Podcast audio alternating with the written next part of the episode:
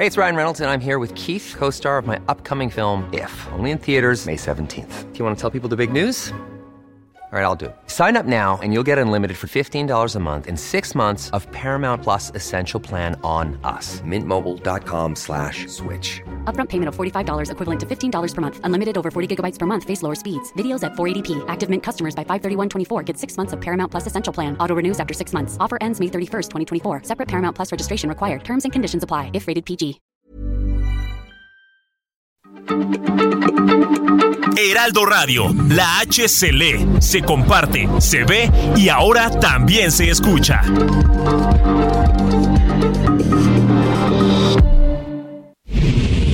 Ahora inicia A la Una con Salvador García Soto. A la Una.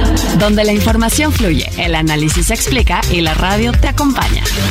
A la Una con Salvador García Soto. A la Una. Comenzamos.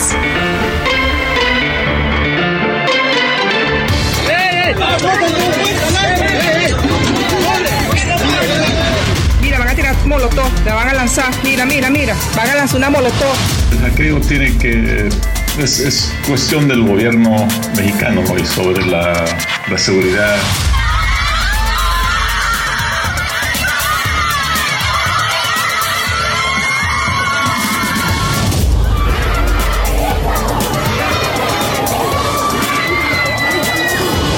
Pero no debe de haber absolutamente nada oculto, nada malo, pero que se entregue, que se entregue todo.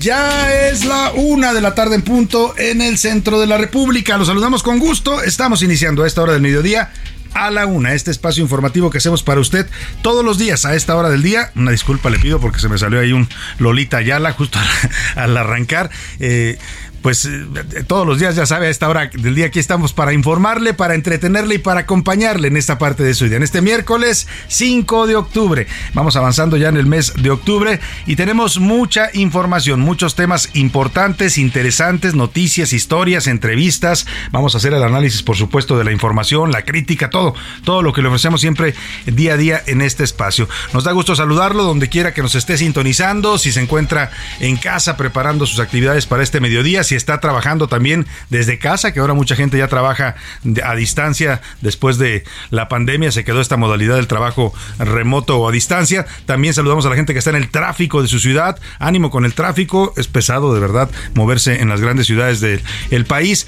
Y si está en la oficina o donde quiera que nos esté sintonizando, en su radio, en el internet, si nos está viendo a través de nuestras redes sociales y nuestra transmisión online en heraldo.com.mx, también muchos saludos. Deseo que este miércoles vaya marchando bien para usted, que se vaya vayan cumpliendo todos sus objetivos, sus tareas, sus pendientes, vayan saliendo bien. Si hay algún problema, algún contratiempo, ánimo, ánimo que tenemos todavía la mitad de este día para eh, resolver cualquier situación adversa. Temas importantes para compartir en este miércoles. Saludamos con gusto a toda la gente que nos escucha y nos sintoniza en la República Mexicana, aquí por supuesto en la zona del Valle de México, en esta gran megalópolis. Saludamos a la gente a través de la frecuencia 98.5 de su FM. Saludos a todos los que nos sintonizan aquí en la ciudad y también por supuesto a las ciudades de Guadalajara, Jalisco, de Monterrey, Nuevo León. Les mandamos un saludo afectuoso, igual que a la gente de Tijuana, Baja California, de Tampico, Tamaulipas. También muchos saludos a la comarca lagunera, allá en los estados de Nuevo León, de perdóname, de, Durango y de Sinaloa. También mandamos saludos afectuosos a la gente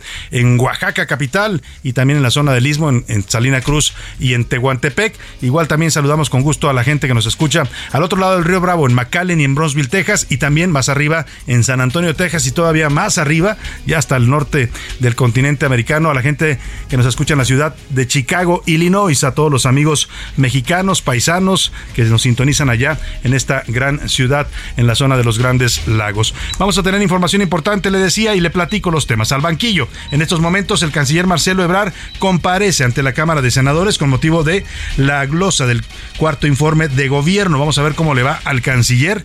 Les ha ido bien en general a los secretarios, ¿eh? ahí en el Senado.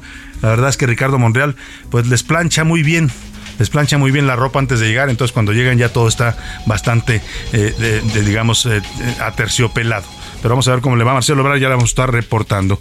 Y Consumatum es ayer con 87 votos a favor de Morena, eh, aliados del PRI. El PRI se dividió, prácticamente se partió en dos. Bueno, la mayoría de diputados priistas, eh, nueve diputados del PRI y dos del PRD votaron, perdóneme, senadores, senadores del eh, PRI del PRD votaron con Morena y esto les dio la mayoría constitucional. Aprobaron ya la reforma al artículo quinto transitorio constitucional que alarga la permanencia de las Fuerzas Armadas en las calles hasta el 2028 a tener la crónica porque, oiga, qué sesión tan fuerte ¿eh? y también tan penosa por momentos. El debate cayó a niveles, bueno, ¿qué le digo? De verdulería, o sea, así, de pleito de mercado. Así se trataron los senadores y senadoras con adjetivos, descalificaciones, bueno, hasta con la vida personal se metieron, ¿no? Que si una senadora se acuesta con no sé quién, que si la otra no sé qué. Vaya, temas bastante delicados para un debate tan importante para el país. Y polémica, vamos a platicar con la diputada transgénero por Morena María Clemente. Ella publicó videos de sexo explícito en su cuenta oficial de Twitter. Ella se ha defendido porque ha recibido muchas críticas dentro y fuera de la Cámara de Diputados. En redes sociales mucha gente le reclamó que siendo diputada pues no debiera subir ese tipo de contenidos a sus redes, que si bien su vida privada es muy respetable, pues ella dice que no, que es su derecho, que ella siempre se ha dedicado a eso que ejerce pues el oficio más antiguo del mundo, como decían por ahí, y que entonces pues ella tiene libertad eh, de presumirlo en sus redes sociales. Vamos a hablar de este tema que está causando polémica ahí en San Lázaro. Y tensión en el lejano oriente, allá en Japón, la tensión está escalando luego de que Corea del Norte disparara un misil transatlántico que sobrevoló por el espacio aéreo de Japón y ayer Estados Unidos, Japón y Corea del Sur le respondieron al régimen de Kim Jong-un, con lanzando también otros misiles que sobrevolaron también el espacio aéreo de Corea del Sur y cayeron en el mar oriental. Vamos a estar hablando de este tema que pone pues más tenso al mundo. Si ya nos faltaba algo con la guerra de Ucrania y eh, Rusia, pues ahora esta tensión allá en el lejano oriente. En los deportes, Culichi de Oro, el sinaloense Julio Urias cerró la temporada de Grandes Ligas con el mejor porcentaje de efectividad en la Liga Nacional allá en los Estados Unidos primer mexicano en lograr este récord en las grandes ligas. Además, con todo y el momento de la selección, México es el quinto país que más boletos ha comprado para el Mundial de Qatar. Somos el quinto lugar en mexicanos que están comprando pues sus pases y sus boletos para acudir al Mundial de Fútbol allá en el Medio Oriente. Vamos a tenerle toda la información, también por supuesto el entretenimiento con Anaí Arriaga, temas importantes para comentar, para debatir y para eso, para que usted participe en este programa y haga este espacio que es suyo, le hago las preguntas de este día. En A la Una te escuchamos. Tú haces este programa. Esta es la opinión de hoy.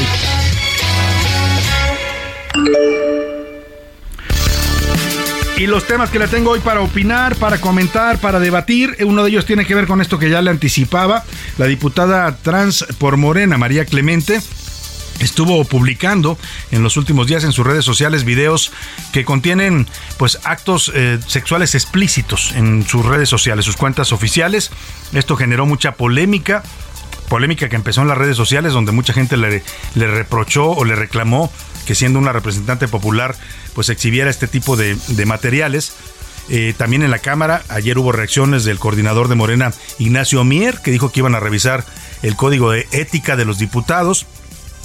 Y bueno, ella se defiende asegurando que eh, es su cuerpo, que ella tiene derecho a decidir sobre su cuerpo y que también ella ejerce pues este oficio, el oficio del sexo servicio y que ella tiene derecho también a seguir trabajando como sexo servidora, así lo dice, usa una palabra más fuerte ayer en sus declaraciones, pero dice yo soy eso y yo voy a seguir haciéndolo. ¿Por, qué no les piden a los diputados que son administradores, abogados o médicos que dejen sus carreras? Yo no tengo por qué dejar la mía.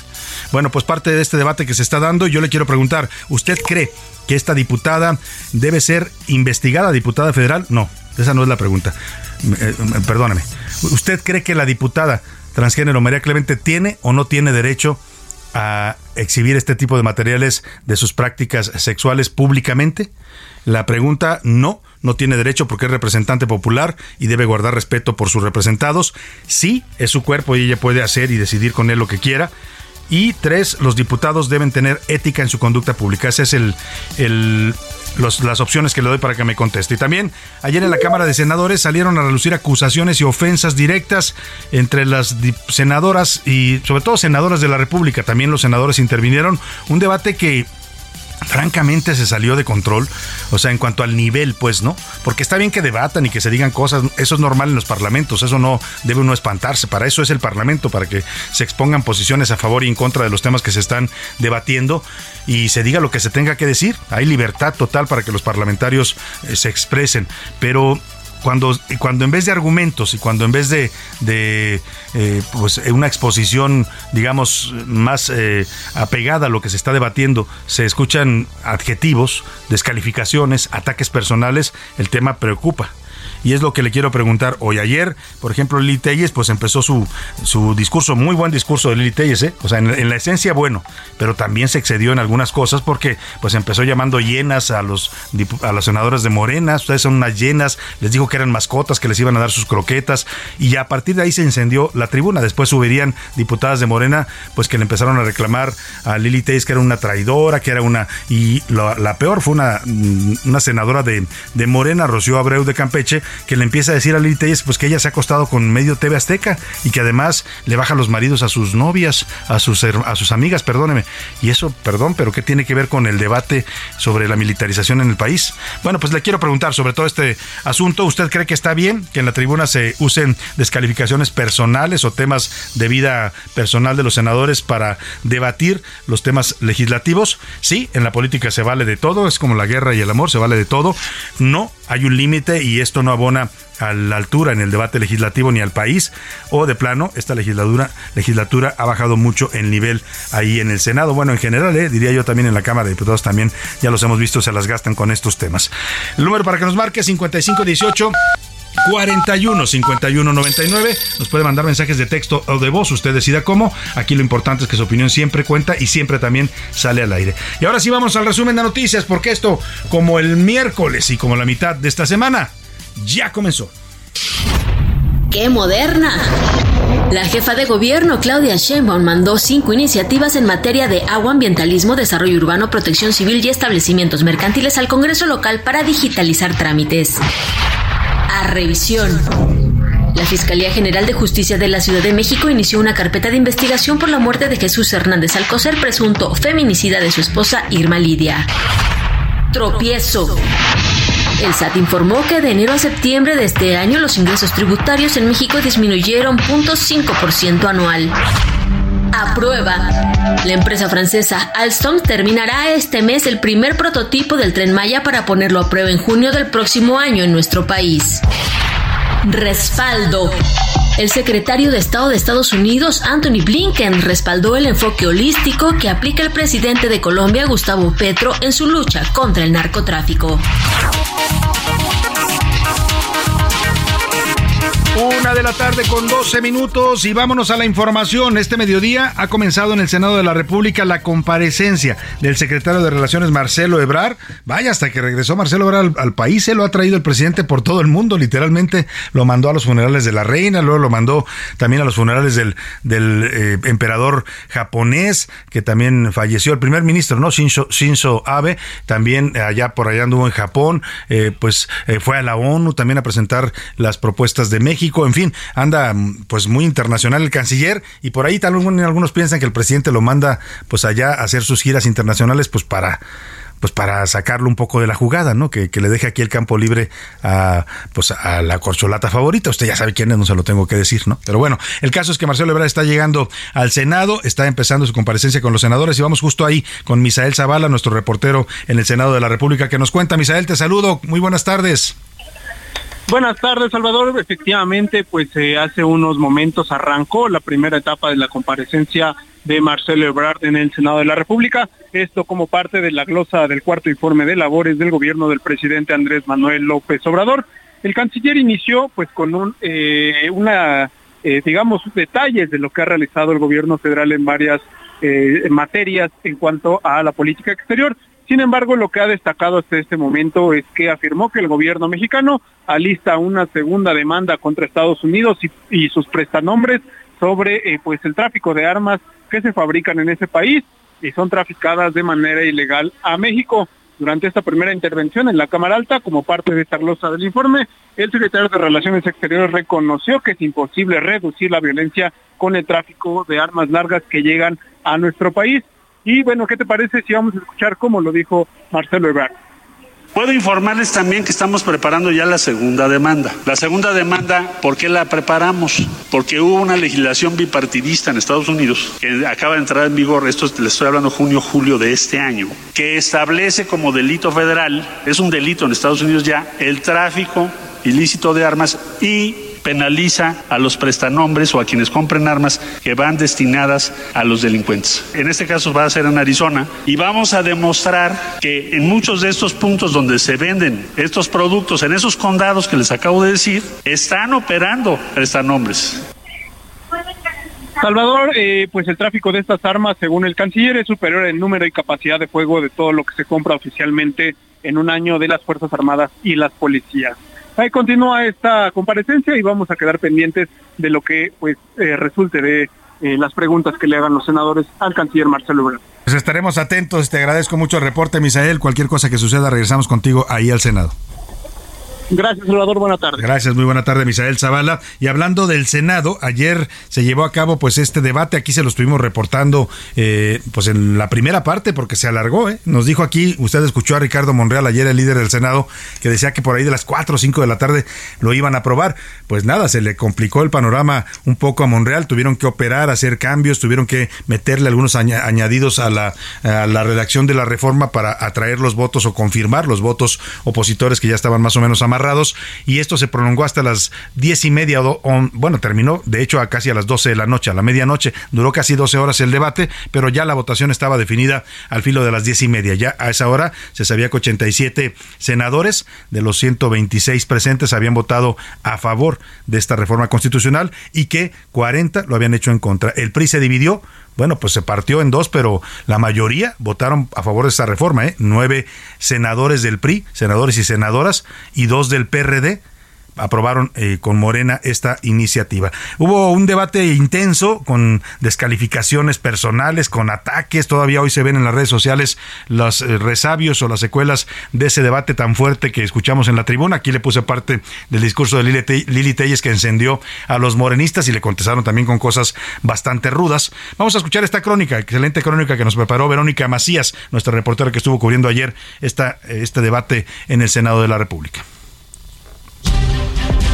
El debate que se vivió el martes en el Senado pasó de los argumentos legislativos a las ofensas personales. Todo inició cuando la senadora Lili Telles subió a tribuna y llamó hienas y mascotas a los morenistas. Ustedes de Morena no van a votar y que se escuche. Ustedes de Morena no van a votar como perros por huesos y croquetas.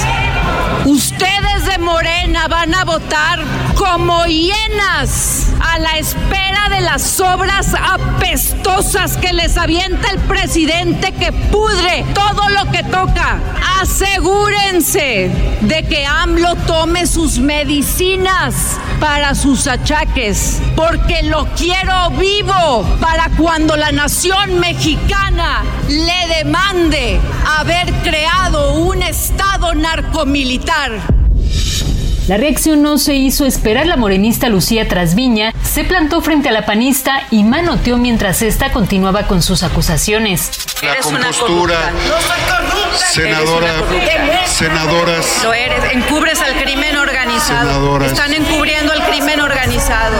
El debate subió de tono al grado de hacer acusaciones de carácter personal y así lo dijo la senadora Rocío Abreu. Aquí viene a hablar de moralidad cuando todos sabemos que es una mujer de ligerezas. Cada quien tiene derecho de acostarse con quien quiera. Yo no tengo la culpa si se ha acostado con medio medio azteca, pero al final de cuentas hay que tener la cola corta para tener la lengua larga. Hubo otro desencuentro entre el senador Félix Salgado Macedonio y la senadora Claudia Ruiz Massieu. Y usted recuerda esos tiempos que fueron tan difíciles y tan complicados. Yo en la tribuna decía que a José Francisco Ruiz Macié no lo asesinaron cualquier persona de la calle, como todos vimos en la televisión y las noticias, sino que fue algo, una especie de, de crimen de Estado. A él, lo sostengo, lo mandó a asesinar Carlos Salinas de Gortari. Yo lo dije en el Senado, lo dije en la tribuna y lo sostengo. Con la cara desencajada, la priista respondió. Senador Salgado Macedonio, le respeto su punto de vista, pero no le permito que mencione a mi familia sin fundamento.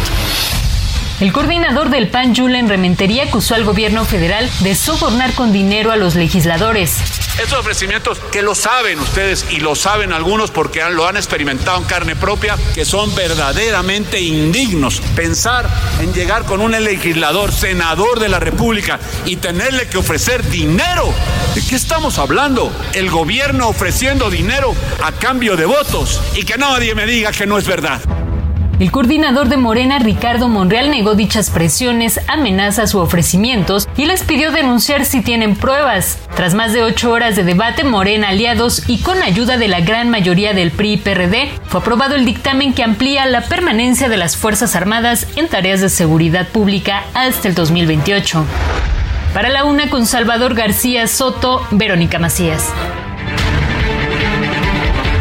Bueno, pues ahí está, ese fue el nivel ayer más o menos, ya escuchó usted, aquí le estuvimos reportando una parte en vivo, pero después en la tarde siguieron las acusaciones, los dimes y diretes. La verdad, pocos argumentos, ¿eh? pocos argumentos sólidos para defender un tema que es eh, fundamental para los mexicanos. Estamos hablando de la seguridad, de nuestra seguridad, que de por sí está por los suelos y luego con este tipo de debates en el Senado, bueno, pues lo que se aprobó finalmente es que va a continuar el ejército en las calles hasta 2028. Eso lo logró Morena con el apoyo del PRI. Nació un nuevo primor en el Senado, ya había nacido en la Cámara de Diputados y ayer también nació en, el Senado de, de la República. La fracción del PRI quedó dividida. Vamos a platicar más adelante con su coordinador Miguel Ángel Osorio Chong. Solamente tres senadores votaron en contra del PRI, que fue Miguel Osorio Chong, el coordinador Claudia Ruiz Macío, que es vicecoordinadora, y Beatriz Paredes Rangel. Fuera de esos tres, los demás, eh, otros nueve diputados, senadores, perdóneme, votaron con Morena esta reforma. Y el presidente López Obrador estaba muy contento, le agradeció a los senadores aprobar a este dictamen, en particular a los de la oposición.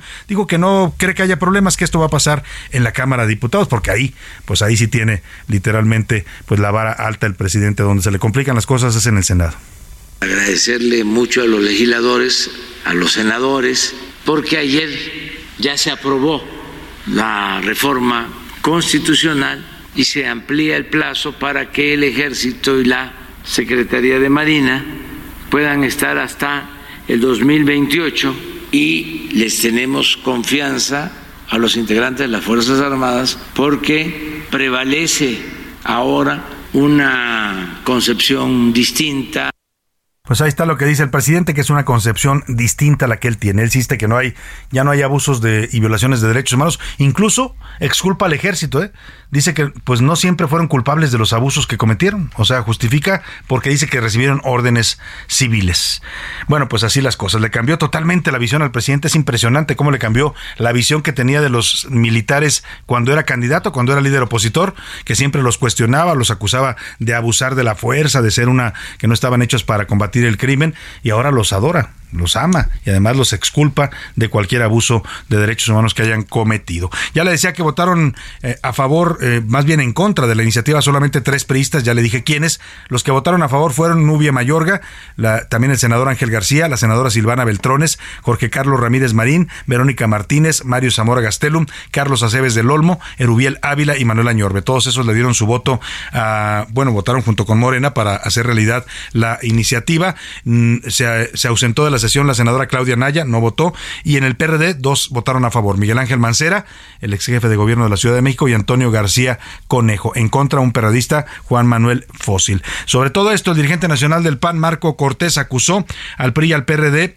y a los de traicionar a los 22 millones de ciudadanos que aprobaron la alianza Va por México. Sacó un comunicado el Partido Acción Nacional donde dice que su, su, partido solamente hará alianza con aquellas fuerzas que sí tengan el valor de hacer lo correcto por México y aquellos que se mantengan firmes, que no se vendan ni se dejen amedrentar. Ya se recibió el dictamen aprobado ayer, ayer en la noche por el Senado en la Cámara de Diputados con algunas modificaciones. Se va a turnar a las comisiones de puntos constitucionales. La Junta Directiva de la Cámara de Diputados ya citó la sesión al mediodía del próximo, bueno, de este mismo miércoles. Hoy mismo la van a procesar. Como es una reforma constitucional, deben pasar cinco días hábiles y su discusión y votación será en el Pleno hasta el 13 de octubre. Si la aprueba la Cámara de Diputados, que es un hecho que la va a aprobar porque tiene mayoría eh, calificada morena con, con, la alianza con el PRI, se va entonces a los congresos eh, de los estados, que tendrán que aprobarlo también la mayoría de ellos, por lo menos 17 congresos, para que ya se convierta en una reforma mm, total a la Constitución. Vámonos a la pausa con música. Este se llama 2 de octubre y lo canta La Maldita Vecindad, una canción de 1998 que recuerda la masacre de Tlatelolco.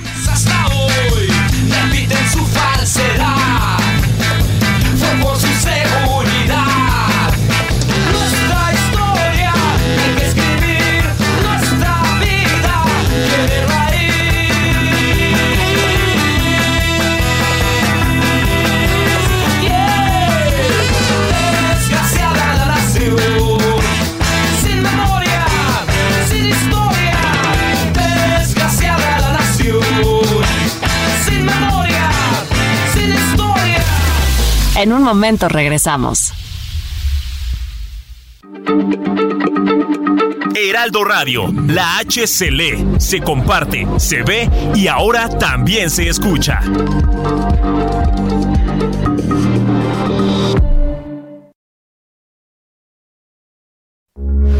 Heraldo Radio, con la H que sí suena y ahora también se escucha. Ya estamos de vuelta en A la Una con Salvador García Soto. Tu compañía diaria al mediodía. La rima de Valdés. O de Valdés la rima. Una revista lujosa de turismo ha premiado, o sea que ha galardonado, las ciudades más hermosas. Y yo le cuento una cosa, con mucho orgullo lo digo, que aquí somos los testigos del cuarto lugar ¡Qué chido! Yo sí soy bien presumido. Permítame que prosigo. Capital de Yucatán, mi Mérida ya es la cuarta de entre una selecta sarta de ciudades y tan ¿Quieren saber? Ahí les van. La primera es Tokio. Bien. Le sigue Bangkok, también. Singapur es la tercera. Y luego la mera mera es Mérida que está al 100. Mas lo digo sin rencor. Algo que debo decir, sin mentir por convivir, es el mendigo calor. Préndale al ventilador, que me derrito en la calle. Y perdón que no lo calle, pero ni andando encuerado se aguanta aquel sol pelado. Ahí les dejo ese detalle.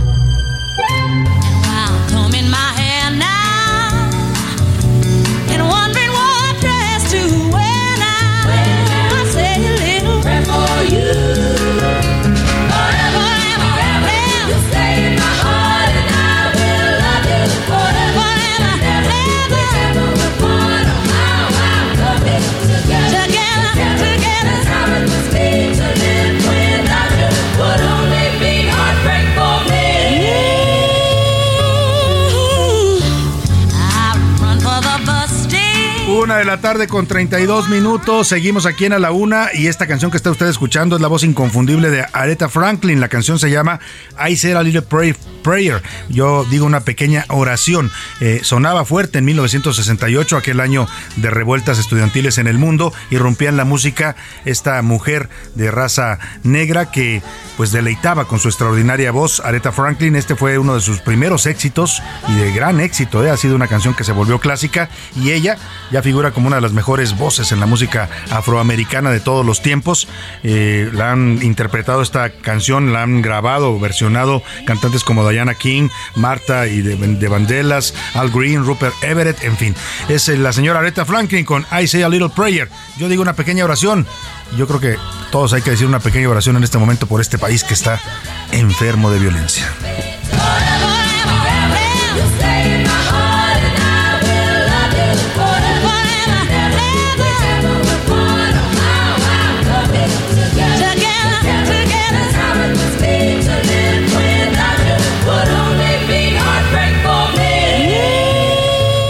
Le A la una, con Salvador García Soto.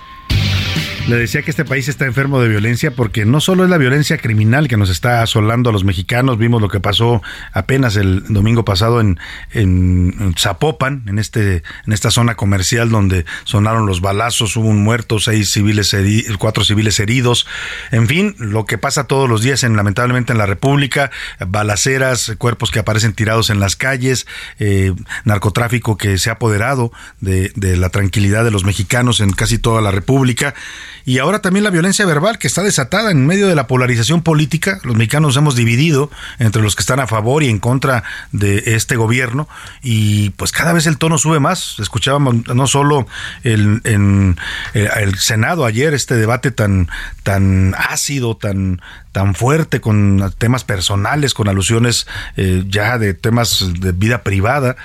Eh, y le voy a leer un tuit que está subiendo don Ricardo Salinas Pliego, el dueño de TV Azteca, efectivamente, eh, donde pues ya, ya conocemos el estilo que ha agarrado Salinas Pliego en, sus redes sociales, sobre todo en Twitter. Es un personaje, tiene muchos seguidores, mucha gente lo adora, otros lo odian, y se ha vuelto como una especie de Trump mexicano en las redes, ¿no? Por, la, por lo polémico que es, por lo que contesta en muchos casos, por lo que sube de su vida eh, pues de millonario. Eh, y el tema es, se lo comento porque este tuit en particular me llamó la atención. Es un debate que tiene con Sabina Berman, que no es nuevo. Sabina Berman fue conductora de programas en TV Azteca durante un buen tiempo y después se volvió una crítica acérrima de de, pues de las empresas de Salinas Pliego. Han tenido ya varios episodios en este debate, pero hoy se están dando un agarrón pues que, que eleva mucho los niveles también de violencia verbal. Sabina Berman subió un tuit diciendo, nunca he comprado en Electra, qué horror. Y le responde don Ricardo Salinas Pliego, usted se siente elitista, aunque es una pobre muerta de hambre. Lo chistoso es que nunca le hizo el feo a los millones y millones que cobró en Azteca. Muchos de ellos salieron del dinero de esa gente que sí compra en Electra. Esas personas que usted me confesó le dan asco. Y luego viene una sarta de palabras que le dedica, no las voy a leer al aire para no pues exacerbar, pero ya alusiones personales a palabras altisonantes que de verdad no lo digo por quien sea el personaje, ¿eh? Puedes, podría haber sido cualquiera, no, no me refiero en particular al caso de Salinas Pliego, pero en general ese tono, ese tono que se está dando en las redes sociales, que se reproduce también en la vida diaria, que se pues que se está dando ahora en, los, en, el Congreso de la Unión, pues preocupa. Estamos, insisto, creo que somos un país enfermo de violencia. Y para atenuar un poco esta violencia, pues en esta clasificación mundial que comentaba don Héctor eh, Valdés en su rima del día de hoy, es interesante porque la ciudad de Mérida, Yucatán, la capital del estado de Yucatán, apareció en una lista de las ciudades más hermosas del mundo. Las primeras, ya lo dijo don Héctor, estaban Tokio, Bangkok y por ahí Singapur. Y el cuarto lugar lo ocupa Mérida, la llamada Ciudad Blanca. Mare, qué noticia, José Luis Sánchez, ¿cómo estás? Una verdadera bomba, Salvador. Buenas tardes, buen miércoles. Así es, se trata de la selección que hace cada año la revista Reader's Choice Awards. Y bueno, en esta ocasión incluyó a la ciudad de Mérida, allá en Yucatán, México. En efecto, es el cuarto lugar. Y la descripción que hace en su sitio es: Las calles de Mérida están llenas de coloridas fachadas de la arquitectura colonial española. Pero la capital del estado Yucatán, en México, también está impregnada de la historia maya. Así que esta combinación hace única a esta ciudad, que además está totalmente limpia y goza de una gran seguridad, presume en esta ciudad, y perdón, en esta publicación. Y bueno, en efecto, está solamente debajo de Singapur, de Bangkok, luego le sigue Tokio, Japón y después está Mérida, México. Es la segunda vez que aparece y yo en quinto lugar Quebec. Coincido totalmente, Quebec de Canadá. Yo coincido totalmente con la descripción, ¿eh? describe muy bien lo que es esta gran ciudad mexicana que representa eso, eh, la parte mestiza de México, ¿no? Por un lado el lado colonial que tiene edificios hermosos, pero ahí está latente también la vida maya. Tú la ves en las calles, la sientes en, en la gente, en el ambiente, en las ruinas que están alrededor de Mérida. En fin, pues felicidades a todos los meritanos, ¿se llaman? Meridienses, ¿no? meritanos, creo que. ¿Meritanos? creo que se llama, es su nombre, su gentilicio oficial. Eh, Merideño.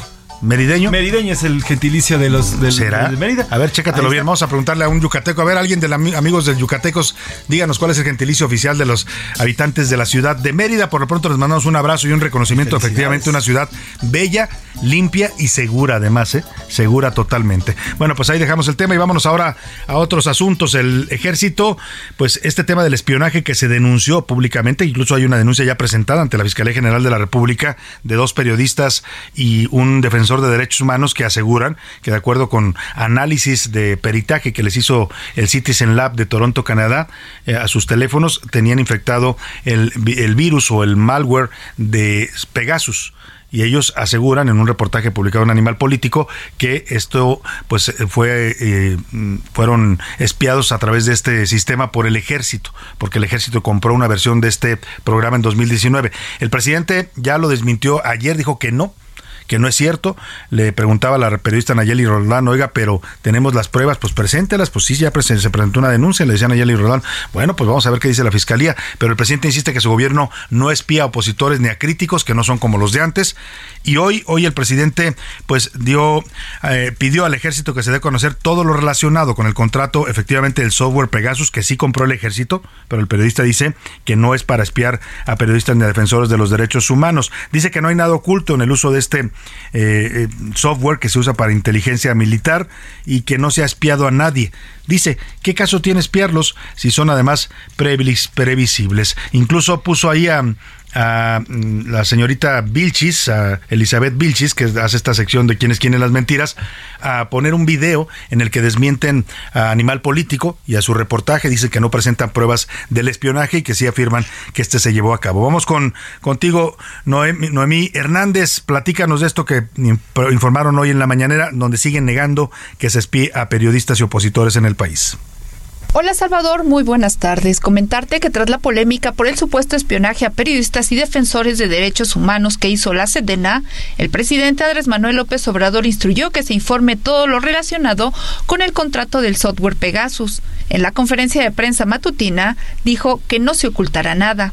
Pero no debe de haber absolutamente nada oculto, nada malo, pero que se entregue, que se entregue todo. Están sacando de que la Secretaría de la Defensa le da servicio médico a algunas personas para información general le tenemos que agradecer a la Secretaría de Defensa, sobre todo al servicio médico de la Secretaría de la Defensa, como al servicio médico de la Secretaría de Marina, porque dos años todavía se está atendiendo a todos, aunque no sean derechohabientes. O ahí donde dijo que sería interesante saber quiénes son los que hackearon a la Sedena, en referencia al grupo Guacamaya. Sería importante saber quiénes fueron los que hackearon, pero no para juzgarlos, nada, sino nada más para saber si son los mismos, porque nosotros padecimos antes de la campaña, había un sistema de espionaje en contra nuestra que se llamaba PGLIC y eran los mismos.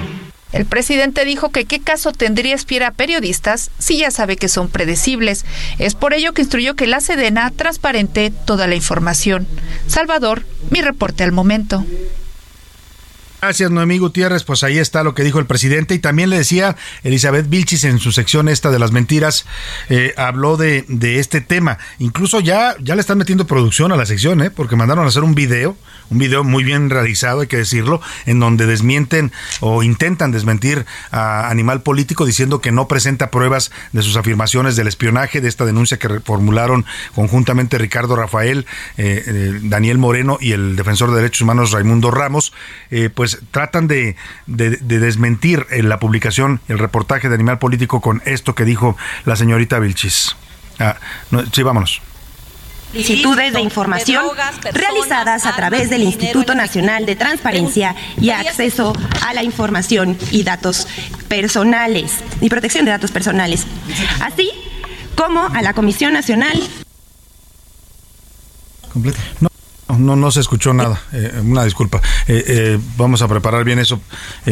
pues tenía es importante mencionarlo porque hacen toda una producción, ya no solo es el, el, dicho y la mala lectura de la señorita Vilche, sino mandan a hacer un video para eh, decir por qué según ellos es eh, falso lo que publica Animal Político. Sobre este tema del espionaje, hoy en su columna en el diario El Financiero, el periodista Raimundo Rivapalacio dice que eh, habla de este tema, dice que el presidente miente, miente, dice como ha mentido a lo largo de su gobierno en este tema de que no espía a periodistas. Hay un párrafo que le voy a leer textual de esta columna de Raimundo Rivapalacio, donde dice que es relativamente cierto lo que afirmó ayer el presidente López Obrador cuando sostuvo que el ejército hacía inteligencia, no espionaje ante la documentación del Citizen Lab de la intervención de dos teléfonos celulares de periodistas, Ricardo Rafael de Milenio y alguien del equipo editorial de Animal Político. Dice mm, Raimundo Riva Palacio, es correcto lo que dijo López Obrador, su gobierno no es como aquellos que le precedieron, es peor. Hay casos notables de información de inteligencia que en coyunturas específicas dan seguimiento a periodistas. Por ejemplo, el gobierno de Ernesto Cedillo espió a ocho columnistas, de los cuales aún viven Joaquín López Dóriga, Francisco Cárdenas y eh, quien escribe, o sea, el propio Raimundo, interesado en conocer las fuentes de información. Lo mismo hizo el gobierno de Enrique Peña Nieto con un número más amplio de periodistas a través de Pegasus y adicionalmente intervino en teléfonos celulares de dos, Carmen Aristegui y el autor de esta columna. Por las mismas razones, también en el gobierno de López Obrador he sido sujeto de una vigilancia especial de inteligencia junto con Carlos Loret, Héctor de Mauleón y de manera intermitente, dice Salvador García Soto. O sea, dice que también a mí me trae por ahí alambreado en, en los teléfonos. Bueno, pues ni hablar, se enterarán de algunas cosas, pero pues es parte de este tema. Yo siempre he creído que uno está eh, eh, espiado por el gobierno. ¿eh? Quien, quien diga que no y quien crea las afirmaciones del presidente de un gobierno, lo dice Raimundo, difícilmente va a reconocer que espía.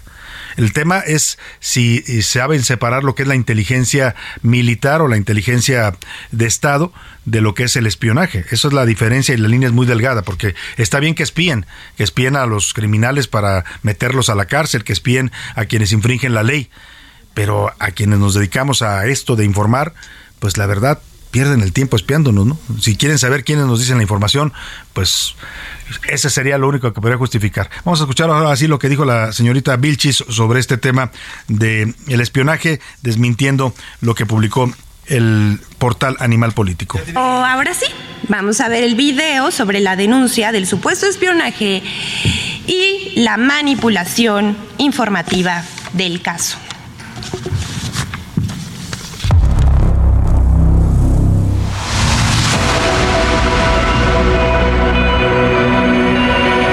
Diversos medios de comunicación publicaron el 2 de octubre de 2022 un reportaje donde dieron a conocer, a partir de las filtraciones realizadas por el colectivo activista Guacamaya, que la Secretaría de la Defensa Nacional, Sedena, adquirió en 2019 el servicio de monitoreo remoto de información fincada a la empresa comercializadora ANSUA, SADCB, cuyo servicio... Bueno, es el video que le mencionaba, está muy bien producido, hay que decirlo, ya le, pues lo hacen con un mejor nivel esta sección y lo que dicen es que van mencionando cada punto del reportaje de Animal Político y de las denuncias de espionaje y eso y eso dicen pues que que no que no es eh, que no es cierto, que no hay pruebas contundentes de que se les haya espiado a estos periodistas. El video lo produjo Infodemia, esta cuenta de Twitter que se dedica precisamente a pues analizar algunas noticias para saber qué tan reales son o qué tan eh, falsas también resultan. Ahí vamos a dejar el tema y vámonos a otro asunto importante. A la una, con Salvador García Soto. Oiga, y vamos a retomar lo que pasó ayer en el Senado. Ya le informaba esta aprobación contundente que se da con una mayoría calificada de Morena, sus aliados del PT y el Verde, y nueve diputados, perdóneme, nueve senadores del PRI, más dos del PRD, que logran hacer la mayoría constitucional para aprobar la reforma al quinto constitucional. Hubo personajes clave en estas negociaciones, negociaciones que se hicieron eh, desde el punto de vista de buscar una mejor reforma. Si de todas maneras se iba a aprobar, pues aprobarla con contenido que beneficiara, dicen ellos, al país y que nos diera garantías a los mexicanos de que la seguridad no se va a militarizar totalmente. En la línea telefónica tengo el gusto de saludar al senador Jorge Carlos Ramírez Marín, senador del PRI, que fue un personaje clave también en estas negociaciones. ¿Cómo está, senador? Qué gusto saludarlo. Buenas tardes. Felicidades por estar en esa lista de honor. De los, espiados, senador. Ya cuando hable con usted va a tener cuidado porque nos pueden estar ahí eh, pajareando, como dicen. Mi mujer seguro que está colgada en mi teléfono. Seguro que sí también. Oiga, senador, pues a ver, usted fue de los eh, artífices de esta negociación. Eh, su partido, su bancada por lo menos se divide. Hay tres senadores que deciden no acompañarla. ¿Por qué los otros nueve sí? afuera muchos dicen los traidores del PRI se vendieron con Morena, los, los compraron. ¿Qué dicen ustedes? ¿Por qué decidieron apoyar esta reforma? Mira, yo, yo me pregunto, llevamos mucho tiempo votando propuestas con el PAN y, de repente votamos una con Morena y entonces somos traidores. Entonces no cuenta el valor legislativo que tiene cada cosa, pero es así. La verdad es que nos mandaron una cosa inaceptable de la Cámara de Diputados y que teníamos dos alternativas. Aprovechar la coyuntura que creó modificar la constitución a través de esa minuta o simplemente decir no y devolvérsela y ya. Nosotros optamos por la de modificarla. ¿Y qué obtuvimos, Salvador? Obtuvimos que ahora sí, por primera vez en cinco sexenios que llevan las Fuerzas Armadas actuando en seguridad pública, hay un mecanismo de control. Un mecanismo que depende de civiles, un mecanismo que depende del Congreso. Esta comisión bicameral que se integra recibe los informes del Ejecutivo cada seis meses, manda llamar a las corporaciones, tanto a las militares como a la civil, en, en este caso a la Secretaría de Seguridad Pública, rinde conclusiones, las manda al Congreso, el Congreso las vota y las envía como recomendación al Ejecutivo, que en la siguiente evaluación tiene que decir con cuáles de esas ya ha cumplido y por qué no ha cumplido las otras. Esta es una manera de controlar, pero ahí es donde va a estar precisamente la presencia de la sociedad civil, de los expertos, en esa comisión bicameral, integrando esos indicadores. Creo que es una gran diferencia con respecto a lo que llegó y sobre todo una gran diferencia con respecto a lo que tenemos ahora, que son simplemente recibir informes. Claro, ahora esto también que se eh, queda contenido en la reforma, la posibilidad de que ustedes citen a comparecer a los generales del ejército para que den explicaciones sobre lo que están haciendo en seguridad y esta parte de la partida presupuestal para apoyar a policías locales, policías civiles en los estados y municipios, finalmente cómo quedó, porque se había hablado de una versión que originalmente decía que para, a partir de 2024 se iba a crear este fondo, pero también se, que se dijo después que 2023, ¿no? ¿Por qué no se pone desde ahora? Bueno, decimos de inmediato, porque para eso está el presupuesto. Y los diputados discuten el presupuesto y ellos son responsables de poner esas partidas. Pero a partir de 2023 se crea un fondo diferente, un fondo que se integra con dinero decomisado, un fondo que se integra con subejercicios, y ese fondo se va a dividir entre las entidades federativas, pero tiene una novedad. El 25% se va a dividir exclusivamente entre aquellas entidades que sí estén haciendo la tarea, es decir, que tengan índices de seguridad dentro de las metas establecidas, que de verdad le estén proporcionando seguridad a sus habitantes. Y esto crea un estímulo al revés de como lo teníamos, que premiábamos a donde había crimen, allá es a la que destinábamos más presupuesto. Hoy entidades como Yucatán, como Campeche, como Aguascalientes o Oaxaca recibirán presupuesto para preservar lo que ya lograron, para cuidar lo que tienen. Ahora, senador, todo esto suena muy bien en el papel, así quedó contenido en la reforma que ustedes negociaron con la bancada de Morena, con el gobierno federal, porque ahí estuvo también el secretario de Gobernación, Adán Augusto. Así es. Eh, pero yo le pregunto, ¿se va a cumplir en la práctica? Porque también hay voces que dicen, pues se chamaquearon a los priistas porque al final no lo van a cumplir y al final eh, va a pasar lo que pasó con la Guardia Nacional, que ustedes aprobaron en 2019, que era un cuerpo civil y hoy ya está en manos del ejército. Yo creo que tienen toda la razón de dudar las personas que están afuera, pero nosotros los legisladores no.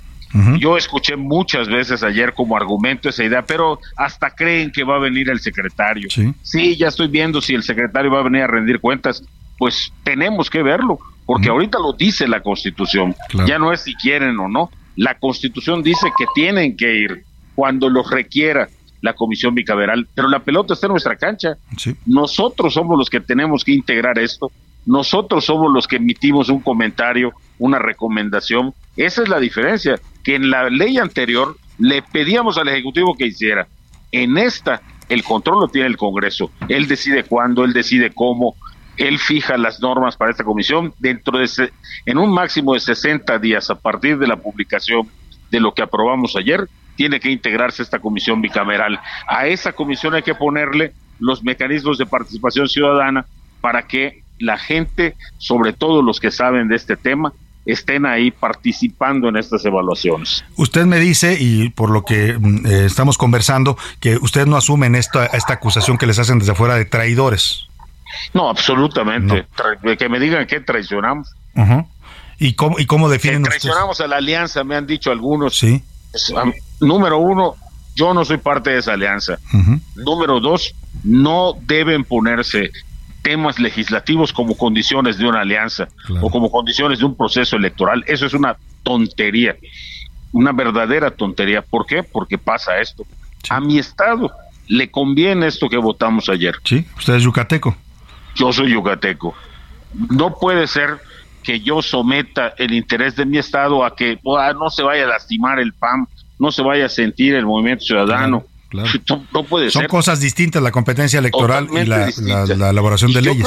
y yo creo que han enredado la alianza en la medida en que el presidente del PAN ha puesto como condición temas legislativos a la alianza. Primero esa moratoria que los senadores no aceptamos.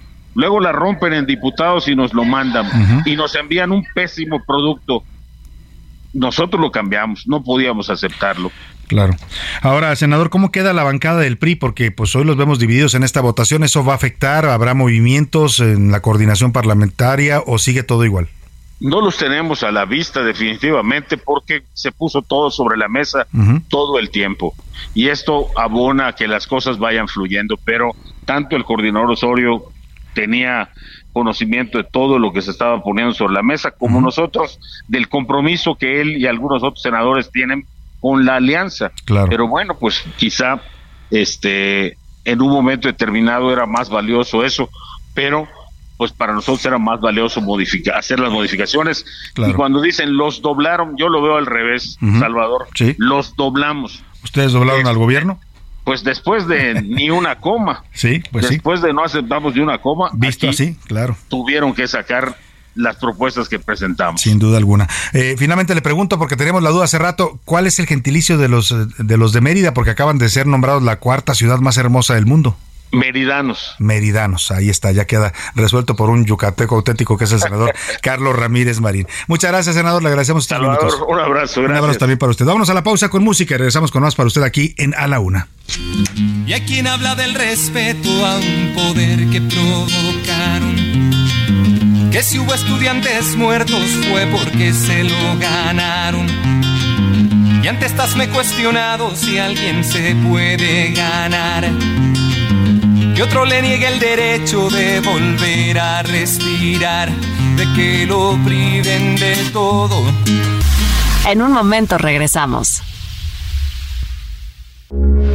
Heraldo Radio, con la H que sí suena y ahora también se escucha.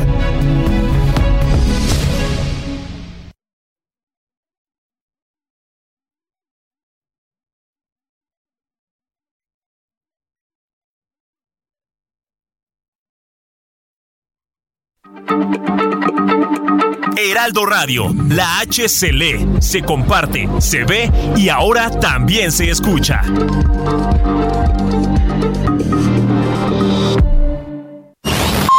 Ya estamos de vuelta en A la Una con Salvador García Soto. Tu compañía diaria al mediodía. En Soriana encuentras la mayor calidad. Aprovecha que la carne molida de res 80-20 está a 87.90 el kilo y la milanesa de res pulpa blanca a 159 pesos el kilo. Sí, a solo 159 pesos el kilo. Soriana, la de todos los mexicanos. octubre 5, aplica restricciones.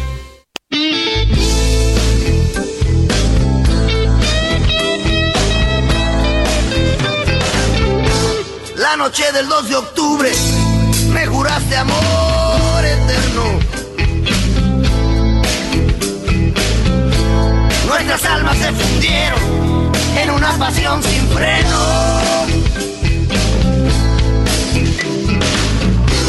Nos amamos locamente, nos olvidamos del miedo. Mientras los demás corrían para ocultarse del fuego. Sin embargo, lentamente se han quedado en el olvido. Todos esos juramentos que el sistema ha reprimido.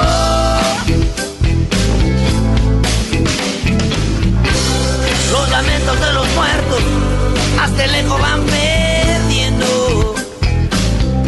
Ya son las 2 de la tarde en punto en el centro de la República. Los saludamos con gusto. Estamos iniciando a esta hora del mediodía, la segunda hora de a la una. Vamos a la segunda parte de este espacio informativo. Todavía con mucha información, con muchos temas interesantes para compartirle. Vamos a darle noticias todavía relevantes y temas que vamos a estar analizando para usted en esta segunda parte. Hemos arrancado con esta canción del Tri, la voz inconfundible de Alex Lora. El amor, la canción se llama Amor del 2 de octubre, una canción del año 2000 de una pareja, cuenta la historia de una pareja que se armó en una fecha que les cambiaría la vida para siempre. Como suele pasar, al conocer las historias detrás de los afectados logra generar empatía con las víctimas. Amor del 2 de octubre del Tri puede ser la historia de cualquier desaparecido, pasado o futuro. Lamentablemente, los desaparecidos en México siguen siendo un tema vigente desde aquellos años de los 60. Escuchemos un poco más y seguimos con más para usted aquí en A la Una. Los lamentos de los muertos hasta lejos van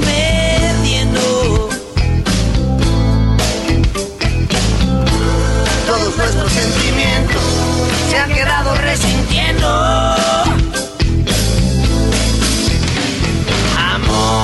Del 2 de octubre. Amor del 2 de octubre, canta Alex Lora y vamos a los temas que le tenemos preparados en esta segunda hora. En Nuevo León, el fiscal Gustavo Adolfo Guerrero renunció a su cargo a dos años antes de que terminara su periodo. Oiga, pues la verdad, no lo van a extrañar mucho allá en Nuevo León. ¿eh? Él fue el encargado de las investigaciones, entre otros casos, de el de Devani Escobar, donde hizo un pésimo trabajo el señor eh, Adolfo Guerrero. Tenía una mala relación con el gobernador Samuel García. Y yo supongo que hubo algún tipo de negociación para que dejara el cargo o presión, vaya usted a saber. Ya hay un nuevo fiscal encargado del caso Ayotzinapa, se trata de Rosendo Gómez Piedra. Gómez Piedra es un tabasqueño cercano al secretario de Gobernación, Adán Augusto López, y se va a encargar a partir de ahora de las investigaciones de Ayotzinapa. También le voy a tener el reporte de la crisis, la tensión que se está viviendo en el lejano oriente por estos misiles que han sido disparados tanto por Corea del Norte en un principio y ayer como respuesta por Estados Unidos, Japón y Corea del Sur. Misiles nucleares, ¿eh? De eso estamos hablando en este escarceo que está subiendo de nivel allá en el lejano oriente. Muchos temas más todavía para comentar y compartir con usted en esta segunda hora. Así es que lo invito a que se quede con nosotros aquí en A la Una donde quiera que nos esté escuchando, le mandamos un abrazo afectuoso a todo este equipo de profesionales que hacemos este espacio. Vamos a seguirle acompañando en la siguiente hora y en esta parte de su día. Por lo pronto, como siempre a esta hora del programa, lo más importante es escuchar aquí su voz, su opinión, sus comentarios, lo que usted tenga que decir sobre los temas que le propusimos. Dos temas importantes que tienen que ver con lo que está aconteciendo. José Luis Sánchez, bienvenido, ¿cómo estás? Salvador García Soto, bonito miércoles, Milka Ramírez, ¿cómo están? Y bueno, dos temas importantes. El primero de ellos, lo ocurrido con esta diputada trans María Clemente que publicó videos de sexo explícito en su bastante fuertes, ¿eh? bastante fuertes. Cuando decimos sexo explícito es sexo totalmente explícito. sí. Y el segundo, bueno, pues el debate ayer que subió de tono en la Cámara de Senadores, eh, donde se dijeron de todo y hasta por debajo de la lengua. ¿Qué se piensa pegaron, la gente de este tono, de este nivel de debate que vemos en la Cámara de Diputados? Y déjeme darle la bienvenida rápidamente a Milka Ramírez. Milka, ¿cómo estás? Muy bien, Salvador, ¿tú qué tal? ¿Cómo Te estás? extrañamos estos dos días. Gracias, es que literal metí la pata. Con... Dio un mal paso, Milka, dio un mal paso. No se preocupe, está bien. Te- tú tienes por ahí un esguince en el tobillo, ¿verdad? Sí, estoy ahí lastimada, pero todo bien. Viene todo con bien. bota ortopédica, pero ya anda aquí, ya anda aquí trafaleando Milka Ramírez. Bienvenida, Milka. Gracias, Salvador. Un gusto tenerte de regreso. Y vamos a preguntar en este momento, ¿qué dice el público? Muchísimos mensajes, Salvador Milke y a todo el auditorio. Gracias por escribirnos. Saludos, soy Heriberto. Salvador, me encanta tu programa. Saludos Muchos a tu gran equipo. Me parece que el Senado y la Cámara de Diputados son parte de la discusión y los ánimos encendidos, por lo que es correcto escuchar las descalificaciones y adjetivos que se dijeron. Así que bueno, pues Heriberto nos dice que está a Que favor. está a favor de ese tipo de debate. ¿Está bien? En su punto de vista. Buenas tardes al gran equipo a la una. Sobre los temas de hoy, en el caso de la diputada morenista, pues es una lástima el nivel de servidores públicos que con su cuerpo hagan lo que quieran, pero al final ellos como servidores, como gente que elegimos, debe tener una ética laboral. Estos son parte de los diputados que deben de tener esta ética. Y en el caso de los senadores, pues están igual que los diputados sin nivel de ética. Saludos, Salvador. Muchos saludos. Hola Salvador, Ricardo Cosío Ibarra nos dice, favor de revisar eh, un audio, ahorita lo vamos a escuchar a ver qué es lo que dice el presidente López Obrador, eh, se la pasa mintiéndonos todos los días y ahora con mayor razón porque hay pruebas en las eh, eh, en los Guacamaya Leaks, le puse, le puse Guacaleaks, pero Guacamaya Leaks, hay pruebas contundentes y a pesar de eso el presidente lo sigue negando. Saludos, Sí, Salvador. Presidente, por ahí me decía alguien, el presidente aplica la del marido infiel, ¿no? Niégalo todo, aunque te cachen en la movida, tú niégalo todo. Así lo hace el presidente, todo lo que le dicen, no, eso no es cierto, es mentira. Oiga, presidente, pero tengo los datos, mueren 84 muertos diariamente en su gobierno, le dijo Jorge Ramos de Univisión. No es cierto, eso no es cierto, depende cómo lo veas, ¿no? Bueno, pues sí, depende cómo lo veas. Salvador le, le escribe Jaime Magno desde Zapopan, Jalisco. Saludos, Jaime. Saludos, Jaime. Quien crea que las acotaciones que se plantearon a esta nueva reforma que se aprobó ayer van a ser cumplidas por el gobierno es por lo menos ingenio, ingenuo por llamarle menos, ya que el comandante supremo sigue siendo el presidente López Obrador y él le va a ordenar lo que él quiera. Al final se van a acabar brincando la ley porque como él dice, no me vengan que la ley es la ley. No me digan que la ley es la ley. Y decía el senador Jorge Ricardo Ramírez Marín que él que, cree que sí se va a cumplir, que está en la Constitución y que los senadores serán responsables de que se cumpla. Vamos a ver, ¿no? Como dijo, como dijo el ciego. Vamos a ver, dice el ciego. Nos escriben también desde Tamaulipas, Rodrigo Pastrana, nos dice, Salvador, el presidente López Obrador se ha empecinado esta semana en minimizar a los guacamayalix. ¿Cuándo vamos a despertar nosotros y darnos cuenta de lo grave que se está revelando en estos eh, comunicados? Saludos, Salvador, que tenga Sí, es grave, hay cosas bastante fuertes que han salido a la luz y lo que falta, dicen por ahí, ¿eh? Los que tienen acceso a estos expedientes comentan que todavía hay temas mucho más fuertes que se van a conocer. Esto es apenas el principio, digamos, y ya, ya, ya suena a escándalo en muchos temas, a temas delicados de violación de la ley, y en otros casos, pues vamos a ver qué más surgen estos expedientes filtrados. Salvador, José Luis Milca y todo el gran equipo del mejor noticiario de la tarde. Buenas tardes, soy Alberto desde Colima. Tal vez Gracias, la diputada, Alberto. Tal vez la diputada trans de Morena se confundió cuando ofrecieron ser diputada y entendió solamente que eran las palabras que estaban dentro de esa misma palabra. Exactamente. Lo que, bueno, ella misma lo dice. ¿eh? Ya entendí, ya entendí. La diputada- Ella misma lo dice ayer con, su- con sus cuatro letras, ¿eh? Sí. dice yo soy eso. La palabra que empieza con P, yo lo soy.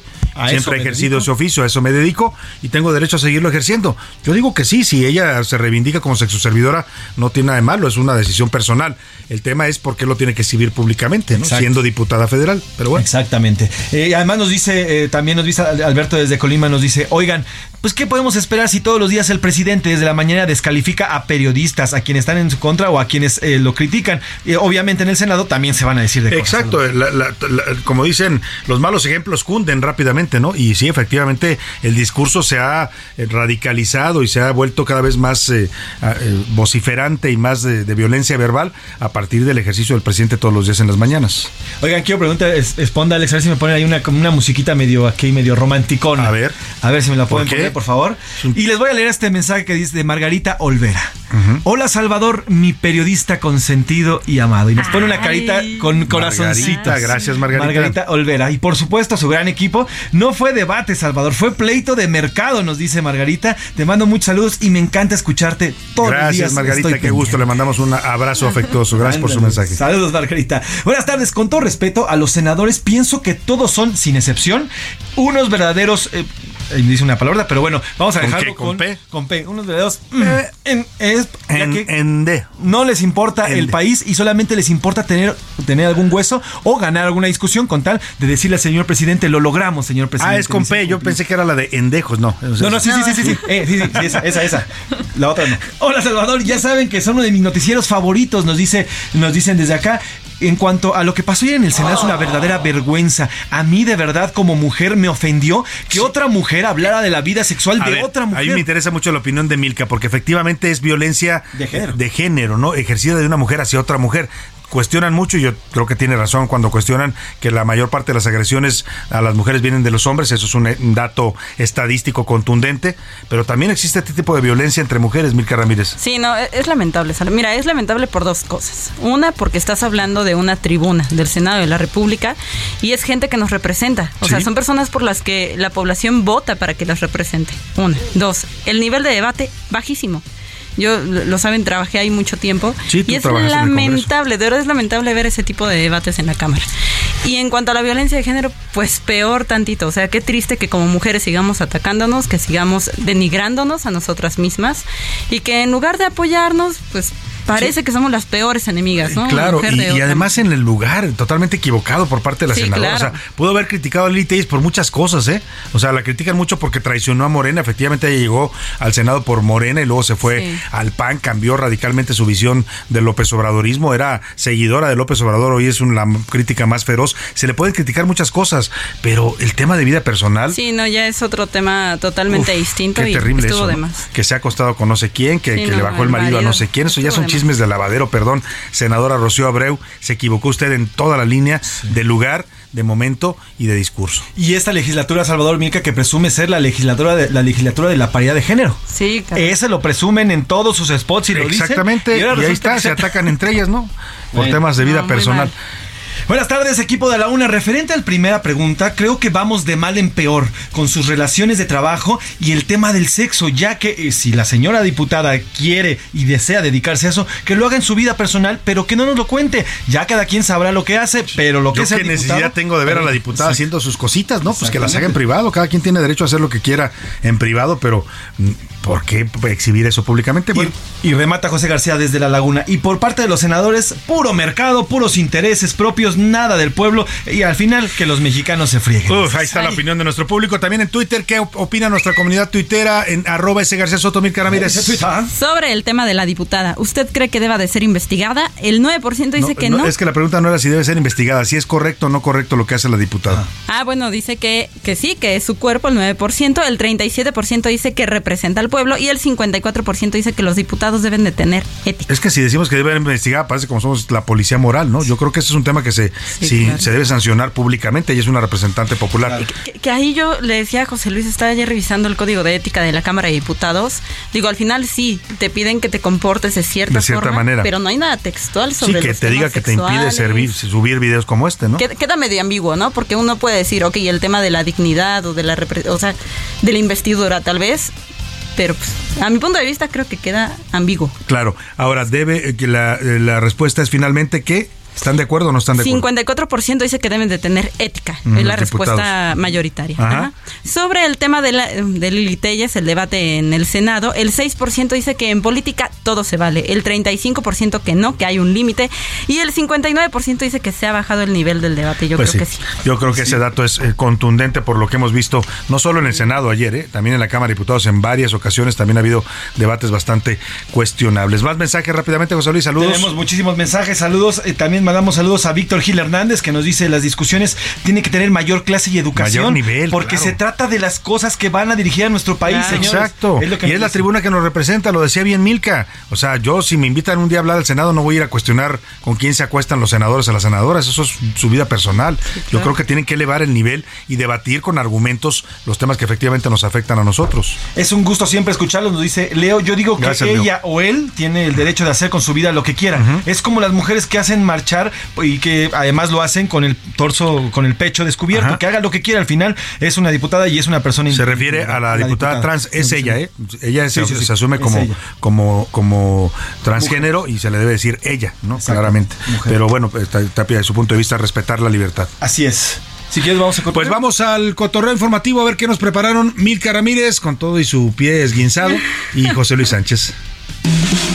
Cotorreo informativo en A la Una con Salvador García Soto.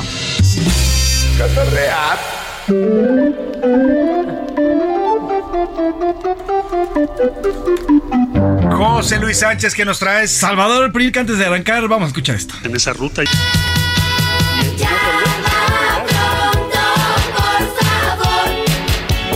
Qué buena canción de Timbiriche, ¿eh? Es una Sí. versión de, de... Era un cover, ¿no? El esclavo del teléfono. De Sheena Easton, claro, Sí, que sí, se sí. llamaba... Ya no me acuerdo cómo se llama la versión original, pero tenía que ver con el teléfono también. Exactamente. Bueno, estamos escuchando esta Salvador, esta gran canción de Timbiriche que tiene que ver por el teléfono, porque ayer la Unión Europea en específico definió ya por fin. A ver, antes les quiero preguntar. Ustedes que ustedes ustedes que utilizan el celular y tú tienes la marca de la manzanita, Salvador y yo usamos la otra marca, la coreana, que es la de Samsung. Siempre tenemos problema con el tema de los conectores. Ah, sí. Sobre todo los de la marca de la manzanita, porque No, esos te los cambian, cada modelo tiene un Exacto. conector nuevo. Exactamente. Y porque es negocio que andes Pura comprando y comprando y comprando. Y ahora los venden sin cargadores, que eso es lo peor.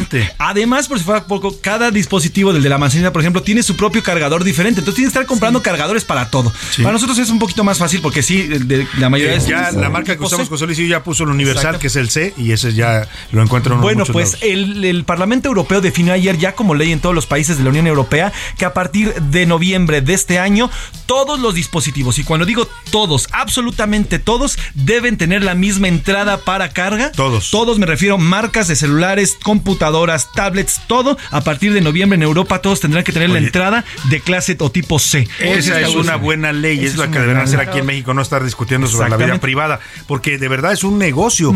O sea, en esa marca de la manzanita, si tú pierdes el cargador, por ejemplo, pierdes nada más el cable, tienes que comprar completo otra vez todo y te cuesta carísimo. Menos de 5 mil pesos ¿El no cuesta, ¿eh? adaptador? El adaptador. Y uno, eh, tienes uno para la computadora, uno para la tablet, otro distinto para el teléfono, pues qué Exact- necesidad, ¿no? Exactamente. Y entonces a partir de ahora, a todas las empresas que se les ocurra crear cargadores que no sean el tipo C, ya les digo, el que es el nuevo de USB, van a tener sanciones. Sanciones que equivalentes. Pero en Europa. En Europa, claro. Sanciones equivalentes a la venta total del número de celulares que se haya vendido a partir de noviembre. Uy, o Un sea, porcentaje altísimas, altísimas en contra de estas empresas. Y decía eh, nuestro productor Rubén Esponda, y tiene toda la razón, también es una forma de contaminar, porque estos eh, materiales con los que se hacen los cargadores son también altamente contaminantes. Y eh, pues estar produciendo cada vez más también es un tema de presión para el cambio climático. Exacto. Entonces, a partir de noviembre en Europa, Pues todos los dispositivos van a utilizar el mismo cargador y va a ser Muy buen por tema. ley. Muy buen tema. Yo apoyo la moción y que la traigan También, también, acá por favor. al Congreso de México. Mil Ramírez, ¿tú qué nos trajiste? Vamos a escuchar primero esto, Salvador.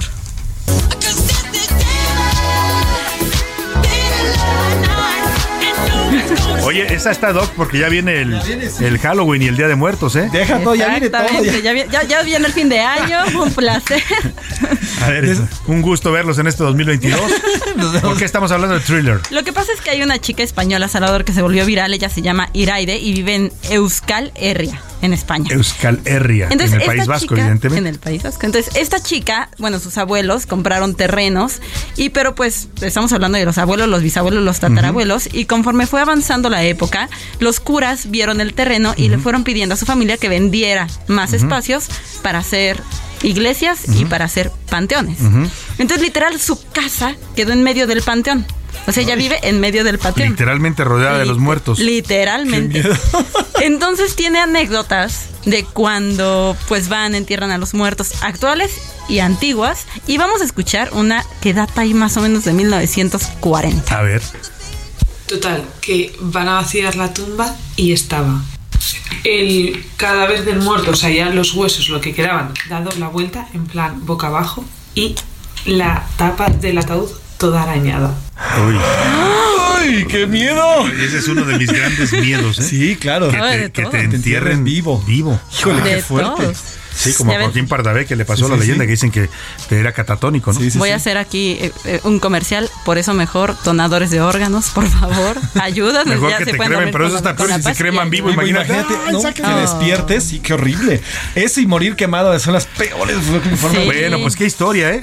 Y bueno, también lo toma con un poco de humor y de repente dice, Claro. bueno, yo puedo hacer fiestas a la hora que quiera porque tengo unos vecinos que no se quejan de absolutamente Jamás se van a quejar. Nada. En una de esas se ponen a bailar a lo tuyo, ¿no? Ay, Oye, no, imagínate cuando thriller. En esa casa de esta joven le dicen saca la basura, dices, no, saca. No, gracias. qué miedo. Bueno, pues ahí dejamos el tema. Gracias, Mirka. Gracias, José Luis. Ahí Salvador. Vámonos a otros temas importantes. A la una, con Salvador García Soto. Y bueno, vamos a ir hasta Nuevo León, allá en la ciudad de Monterrey, porque se dio a conocer hoy una noticia después de una serie de cuestionamientos públicos a su trabajo y también de fricciones entre el gobierno de Samuel García y eh, la Fiscalía del Estado de Nuevo León. Hoy se anuncia que el fiscal Gustavo Adolfo Guerrero renunció al cargo. Le quedaban todavía dos años de su gestión, pero mandó una carta al Congreso Estatal en donde pide que acepten su dimisión. ¿Cómo se produce esta salida del fiscal que ha sido duramente cuestionado por investigaciones como el caso de Devani Escobar? Le pregunto y saludo con gusto a Daniela García, nuestra corresponsal allá en la Sultana del Norte, Monterrey. ¿Cómo estás, Daniela? Buenas tardes.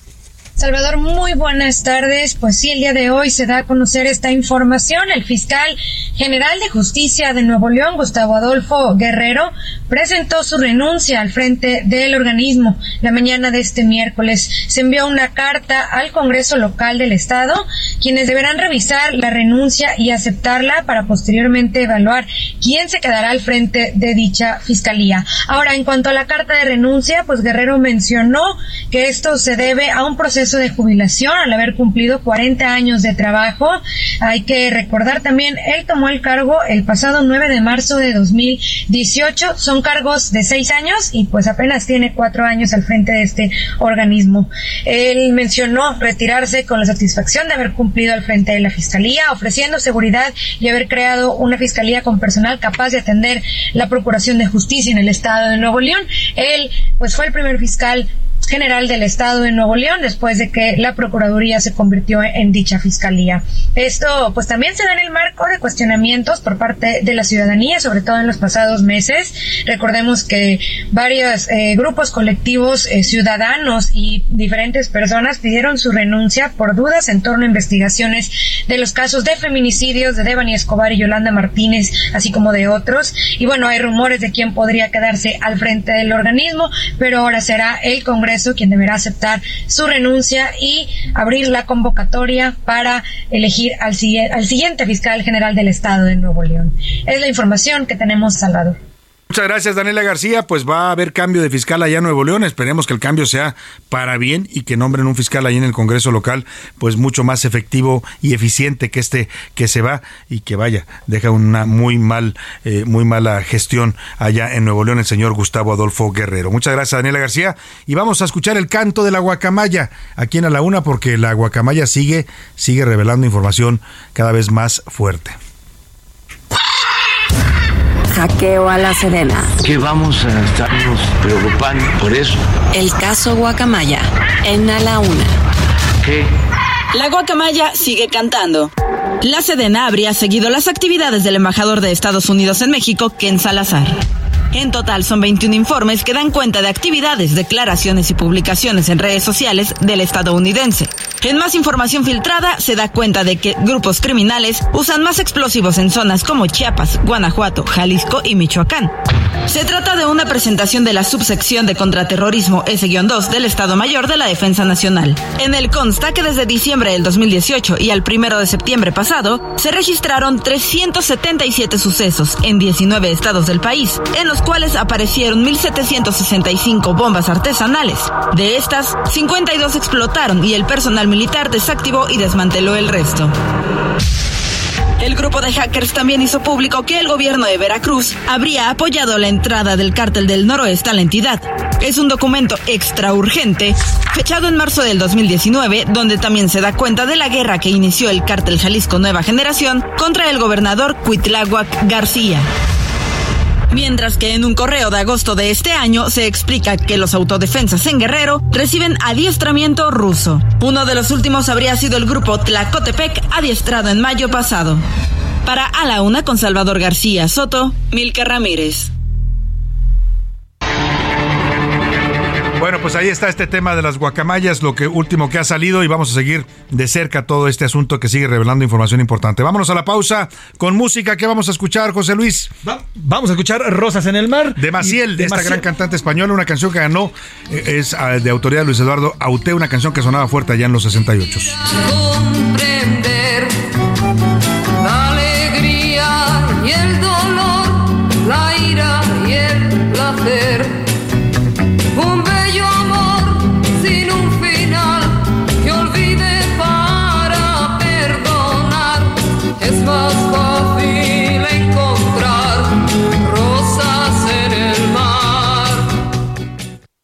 No le cambies. Estás en A la Una con Salvador García Soto. Información útil y análisis puntual. En un momento regresamos. Heraldo Radio, con la H que sí suena y ahora también se escucha.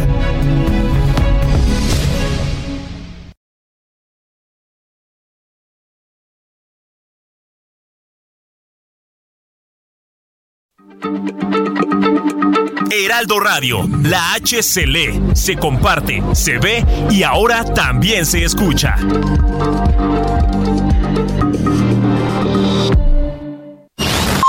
Ya estamos de vuelta en A la Una con Salvador García Soto. Tu compañía diaria al mediodía. Siempre que te pregunto que cuándo, cómo y dónde, tú siempre me respondes quizás, quizás, quizá. Y así pasan los días y yo ahí desesperando y tú, tú contestando. Quizás, quizás, quizás. Estás perdiendo el tiempo pensando, pensando por lo que más tú quieras. ¿Hasta cuándo? ¿Hasta cuándo? Y así pasan los días y yo voy desesperando y tú, tú, tú contestando. Quizás, quizás.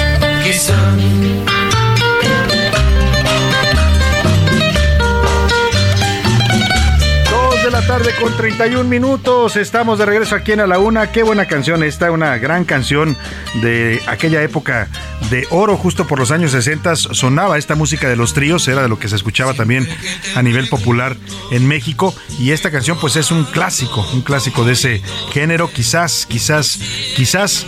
Y bueno, pues recordamos así aquellos años de los 60, el 68, justo cuando ocurría esta masacre de estudiantes en Tlatelolco. Escuchemos un poco más y seguimos con más aquí en A la Una.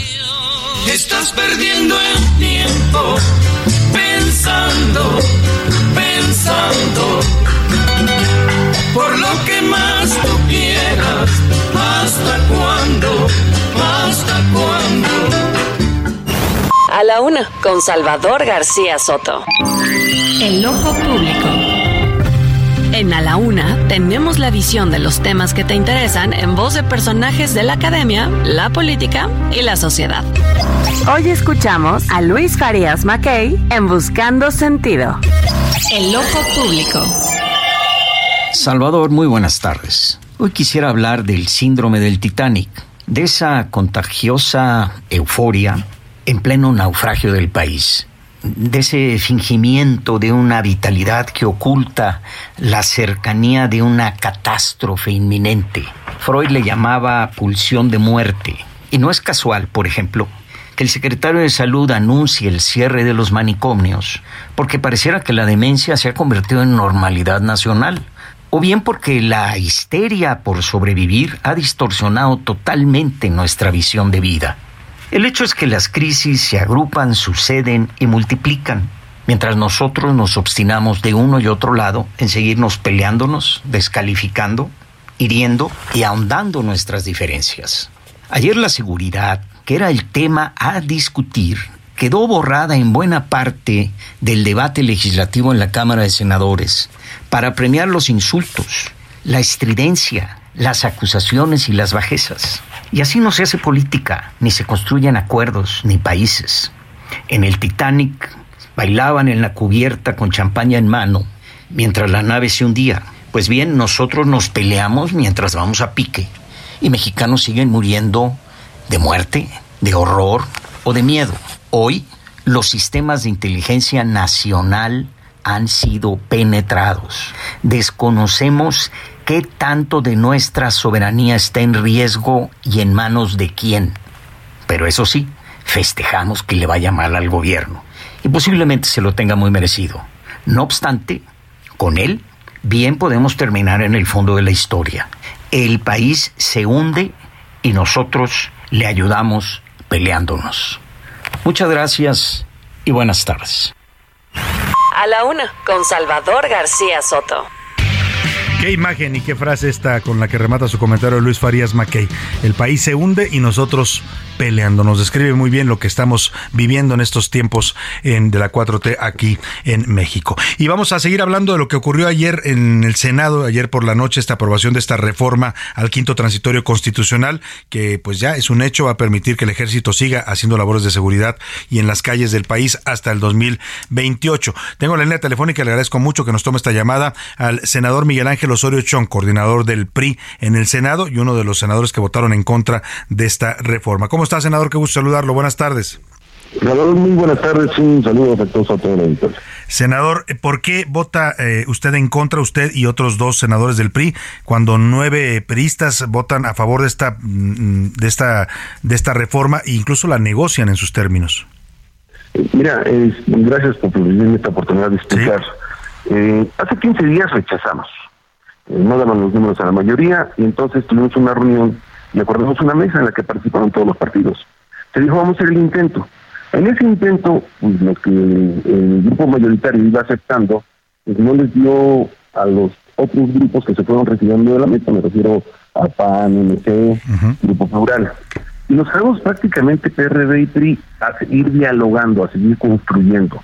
Y ahí mis compañeras y compañeros hicieron muchos planteamientos en los que por supuesto yo estaba acompañando, pero nos aceptaron cier- cierta parte. Y en esa cierta parte, o en esa parte que algunos son muy importantes, pues a mis compañeros les dio para poder votar a favor. Y eh, a quienes no nos llenó eh, las, eh, los agregados, pues votamos en contra, pero así lo decidimos en el grupo. Hay unidad y cohesión y así lo decidimos. Decidimos hacer un, eh, eh, una eh, votación, eh, cada quien en una decisión personal respecto a, a esta iniciativa. Así está acordada y no hay división y no hay lo que se está comentando. Eso es importante que lo que lo diga porque afuera la percepción es el PRI se dividió en su bancada y bueno, la mayoría de senadores eh, fueron en contra del coordinador. Usted lo que me dice fue un voto en conciencia y libre así acordado eh, al interior de la bancada. Y no es la primera vez que pasa, Salvador. Hemos decidido en otras eh, votaciones lo mismo, exactamente lo mismo. Y, y yo les respeto y nos, respetamos. Y por supuesto, tuvimos una reunión y cada quien dijo cómo iba a votar. Entonces, eh, no hay ninguna sorpresa, ni de ellos hacia mí, ni de tu servidor hacia ellos. Claro. Y yo al contrario, valoro mucho el esfuerzo que hicieron.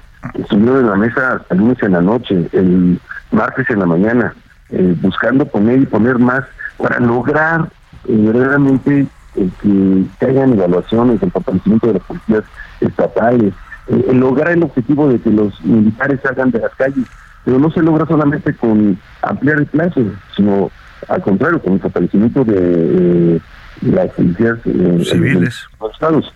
Y bueno, por eso es que sí se avanzó, pero para algunos de nosotros no fue eh, lo, Suficiente. Ajá.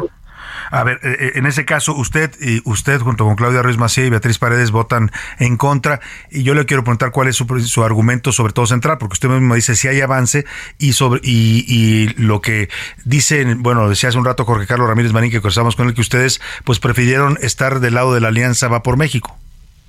No, no, no, esto yo sí quiero dejarlo bien claro.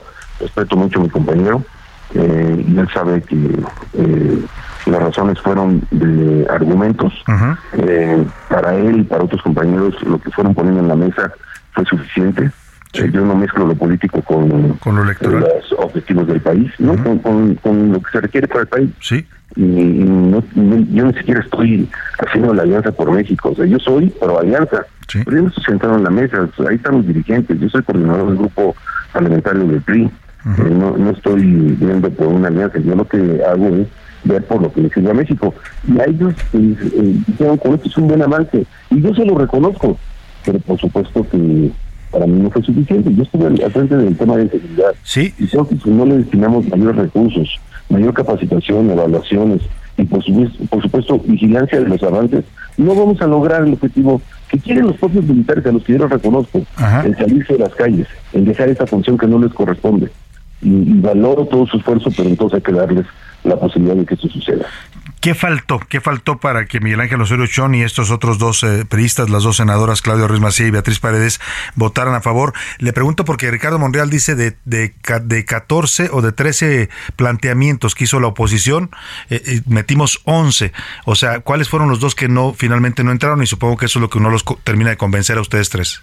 Exactamente lo que dice Ricardo. Eh, uno de los puntos es que eh, cuando se termine este periodo de estancia de los militares en apoyo a la seguridad pública, eh, pudiera hacerse una evaluación de todo lo que eh, les pedíamos eh, respecto a su actuación y ahí se pudiera llevar una nueva votación, incluso por mayoría simple, para que se ratificara el tiempo eh, hacia adelante de las Fuerzas Armadas en las calles. Es una cosa eh, que para nosotros era importante porque no es solamente ampliar de paso, el, el tiempo, perdón, sino a- además ver todo lo que se va diciendo y esto es lo que te digo que pasa por los municipios, el Estado y la Federación, se vaya eh, complementando de tal manera que sí llegue un momento en que ya Usted me dice, y todos lo sabemos, fue responsable de la seguridad de este país por seis años en el gobierno de Peña Nieto como titular de gobernación. Yo le pregunto, estos acuerdos que finalmente sí quedaron plasmados en la reforma, estos controles eh, y obligaciones del ejército para comparecer, para explicar al Senado de la República, ¿usted cree que se van a cumplir? Usted conoce también bien a los militares. ¿Los van a cumplir? Porque hay quienes dicen, no hombre, eso se lo van a pasar por el arco del triunfo los, los generales. Mira, eh, yo confío, porque yo estoy cierto que ellos ya quieren no estar en las calles, y, por eso es que creo que van a hacer su, el mayor de los esfuerzos para cumplir, y por eso qué bueno que se pusieron candados legislativos para que esto pueda suceder. Eh, yo creo que tenemos que hablar, tener más diálogo y comunicación entre eh, los que están encargados de la seguridad en el país y por supuesto el Senado de la República.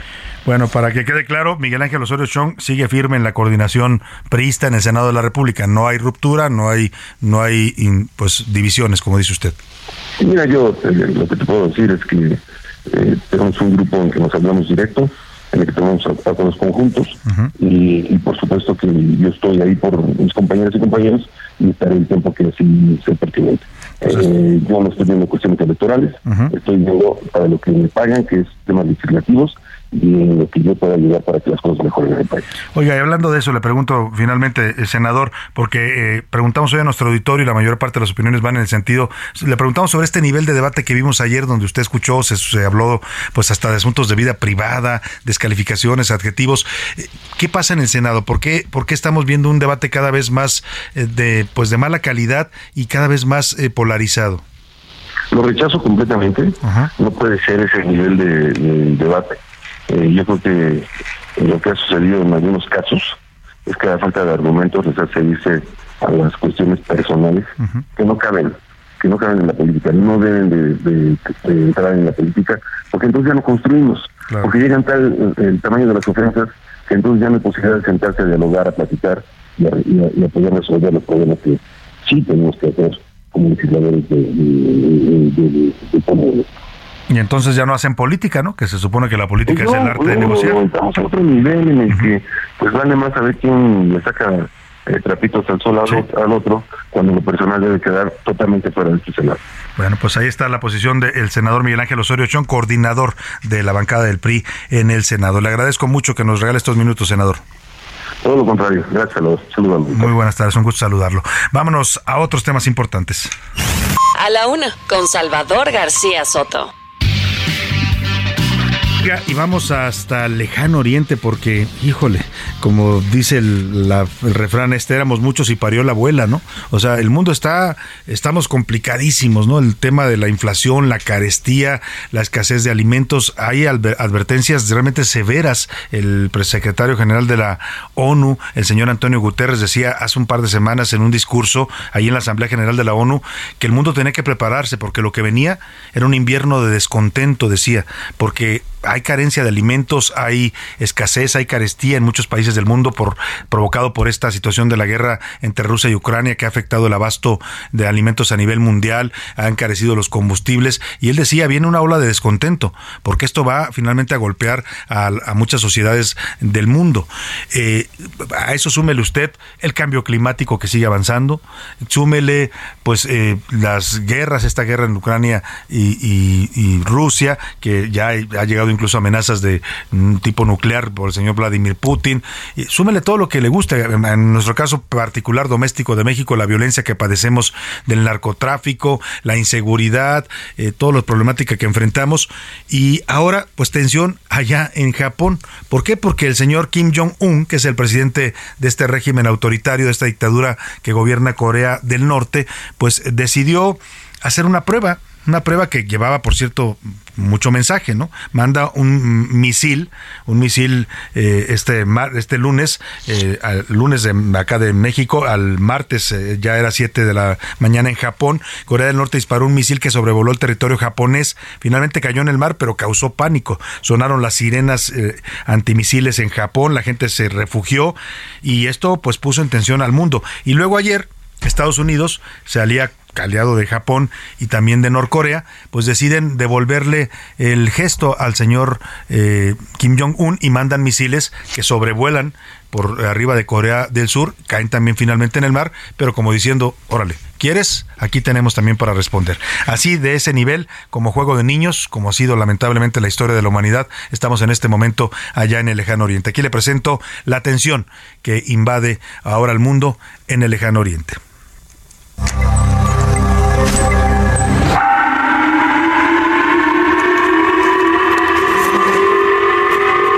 Así se escucharon las alarmas antimisiles en las prefecturas de Hokkaido y Amori, ubicadas al noreste de Japón, luego de que un misil transatlántico fuera disparado desde Corea del Norte y atravesara el espacio aéreo de este país.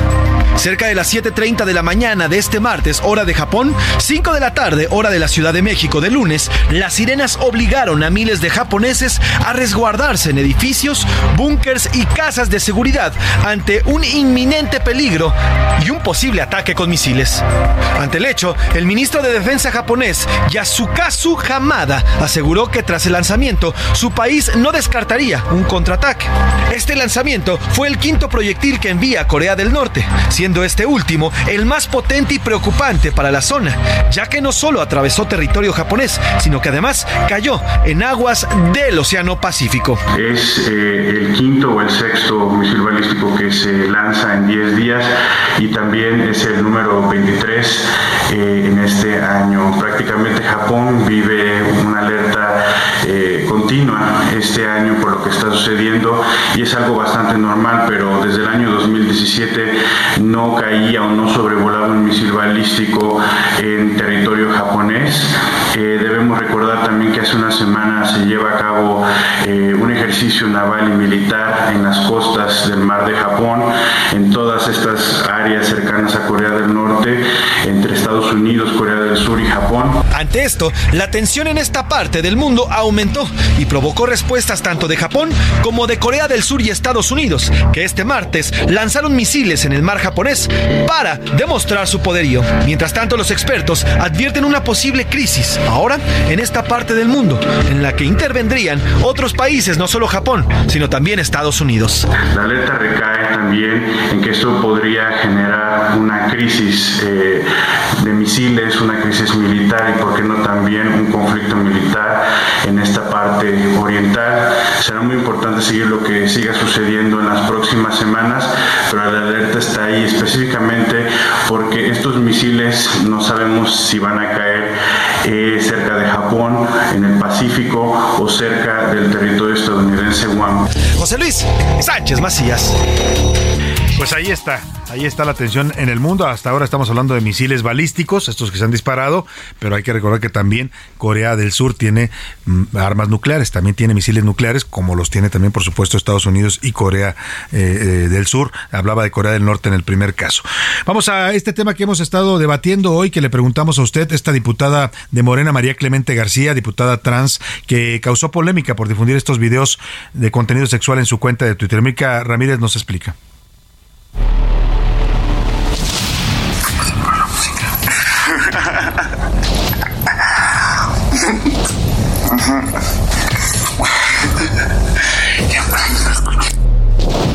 La diputada trans por Morena, María Clemente García Moreno, provocó una fuerte polémica por compartir tres videos en redes sociales con contenido sexual explícito. El material fue difundido por ella misma en su cuenta de Twitter, lo que de inmediato desató el debate.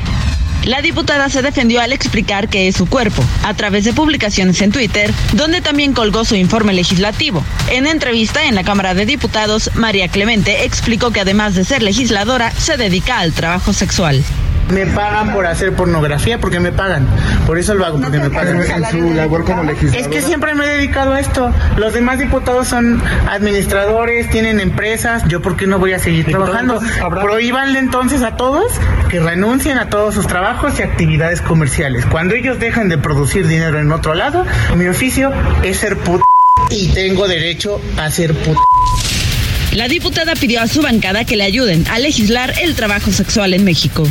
Yo le pido entonces a Morena que se dicen de izquierda, que se dicen socialistas, que se dicen que estar con la clase trabajadora, a que me ayuden a legislar, a regular el trabajo sexual, porque el trabajo sexual es trabajo y merecemos estar regulados y regulados en la Ley Federal del Trabajo. Mientras tanto, el coordinador morenista Ignacio Mier afirmó que el tema está en investigación y que se actuará conforme a la ley y el código de ética de la Cámara de Diputados. Lo vamos a atender conforme a lo que establece la ley general del Congreso de México, bueno, la ley de la Cámara de Diputados, y también lo vamos a hacer con relación al código de ética. Vamos a analizarlo, vamos a ver los alcances para no violentar ningún derecho ni hacer un juicio anticipado. Para A la Una con Salvador García Soto, Milka Ramírez. Bueno, pues ahí está este tema polémico. Vamos a ver qué define la Cámara de Diputados. Por lo pronto, la diputada dice que es su derecho, que ella se dedica a eso y que lo va a seguir haciendo. ¿Eh? Pues veremos en qué termina el asunto. Te preguntamos este tema y ya usted nos ha dado su opinión. Vamos a los deportes, que anda por aquí el señor Oscar Mota. Los deportes en A la Una con Oscar Mota. Oscar Mota, bienvenido. Mi querido Salvador García Soto, te mando un gran abrazo. Hoy un gran día para ganar. Tenía una fenomenal uh, forma de poder introducir el, el tema que voy a hablar, pero lo voy a omitir porque solamente vamos a hablar de. Eh, pues vamos a hablar de batazos, ¿no? Siguiendo Ay, yo hablando. pensé que ibas a hablar de videos también como los de la diputada. Pues hablando ya de palos también, ¿no? preocupaste. De- de- de- Me puso nervioso béisbol, Oscar pues, Mota. Hablando de palos, hablando del béisbol, pues. Yo dije, Oscar Mota ya creó su OnlyFans. Gordy fans, yo voy a hacer un, un Gordy fans. Escuchamos a Julio Urias. Venga. No, ellos pueden decir lo que, lo que sea, obviamente uno trata de hacer su trabajo arriba de la loma, yo trato de enfocarme, de darle obviamente eh, la posición y, y el mejor momento para el equipo de ganar un juego, entonces yo siento que, que lo que puedan decir o, en la lista que tengan o, o como me tengan, yo siento que eso no me, no me distrae, obviamente me motiva para, para seguir dando lo que, lo que tengo que dar, que es el 100% y buscar un campeonato que, que es lo principal. Julio Urias, mi querido Salvador García Soto, que termina la temporada regular con 17 victorias y un porcentaje de efectividad de 2.16. Esta es una estadística, voy a tratar de explicarle lo más eh, preciso posible. Eh, entre muchas estadísticas que hay en el béisbol, una de las más importantes es la de efectividad para un pitcher. Esta se calcula con el número de innings pitchados entre la cantidad permitida de carreras limpias por el número de innings que tiene un juego. Entonces esto nos da un promedio, el cual da 2.16 de Julio Urias. Mientras más bajo, mejor. Compite contra Justin Verlander de Houston, que tiene 1.75 y 18 triunfos. ¿Qué significa todo esto? Que Julio Urias está en la terna para ser nombrado eh, o para ser considerado como el mejor pitcher de la, de- del béisbol de las grandes ligas, el, Wow. El Cy Young, algo que solamente ha logrado un mexicano. Nada más el toro de, Chi- de Chihuahua. eh, Chihuahua, Fernando Valenzuela. Pero ojo, porque Julio Urias ya hizo algo que el Toro no hizo, que fue que es ganar esta distinción como el mejor pitcher de la eh, Liga eh, Nacional. En este caso es lo que está logrando ya Julio Urias. Vamos a ver cómo le va. Insisto, vienen ya el tema de los eh, playoffs y los Dodgers lucen muy bien. Y hablando de béisbol, se rompió el récord de los Yankees que nos contabas. Lo acabas de platicar bien, escuchemos.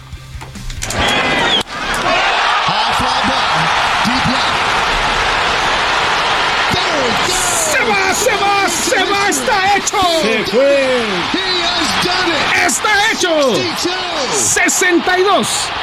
62 cuadrangulares de Aaron Judge, ya con eso se vuelve el máximo bombardero en una temporada regular en la historia de los Yankees de Nueva York y el séptimo total de las grandes ligas. Obviamente por arriba está Sammy Sosa, está por ahí Mark Maguire y demás, este Barry Bonds. Entonces, importante obviamente el hito que acaba de lograr el señor Aaron Judge, 62 cuadrangulares. Entonces ya rompió el récord en esta temporada tanto de Baby Ruth como de Roger Maris y obviamente, insisto, los Yankees afinaditos para la posible serie mundial. Pues imagínate la serie mundial Dodgers Yankees. Que no se da desde los 80. Imagínate. Y el señor presidente ya dijo Estaría que le va con, con echando porras el presidente, sí es Dodger eh, fanático. Gracias, Oscar. Hoy un gran día para. Vamos a despedir de usted con música. Lo voy a dejar con una canción que sonaba ya por los años 68. Es una canción romántica.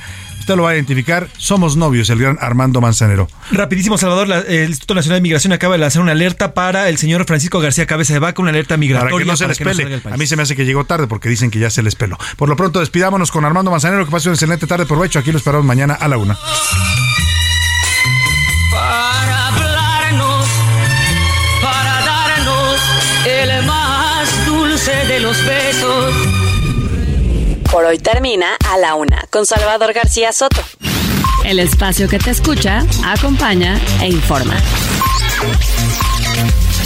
A la una, con Salvador García Soto.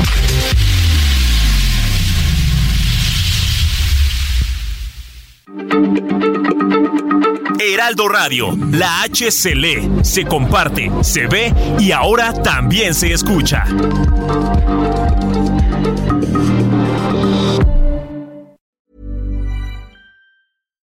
Hi, I'm Daniel, founder of Pretty Litter. Cats and cat owners deserve better than any old-fashioned litter. That's why I teamed up with scientists and veterinarians to create Pretty Litter. Its innovative crystal formula has superior odor control and weighs up to 80% less than clay litter. Pretty Litter even monitors health by changing colors to help detect early signs of potential illness. It's the world's smartest kitty litter. Go to prettylitter.com and use code ACAST for 20% off your first order and a free cat toy. Terms and conditions apply. See site for details.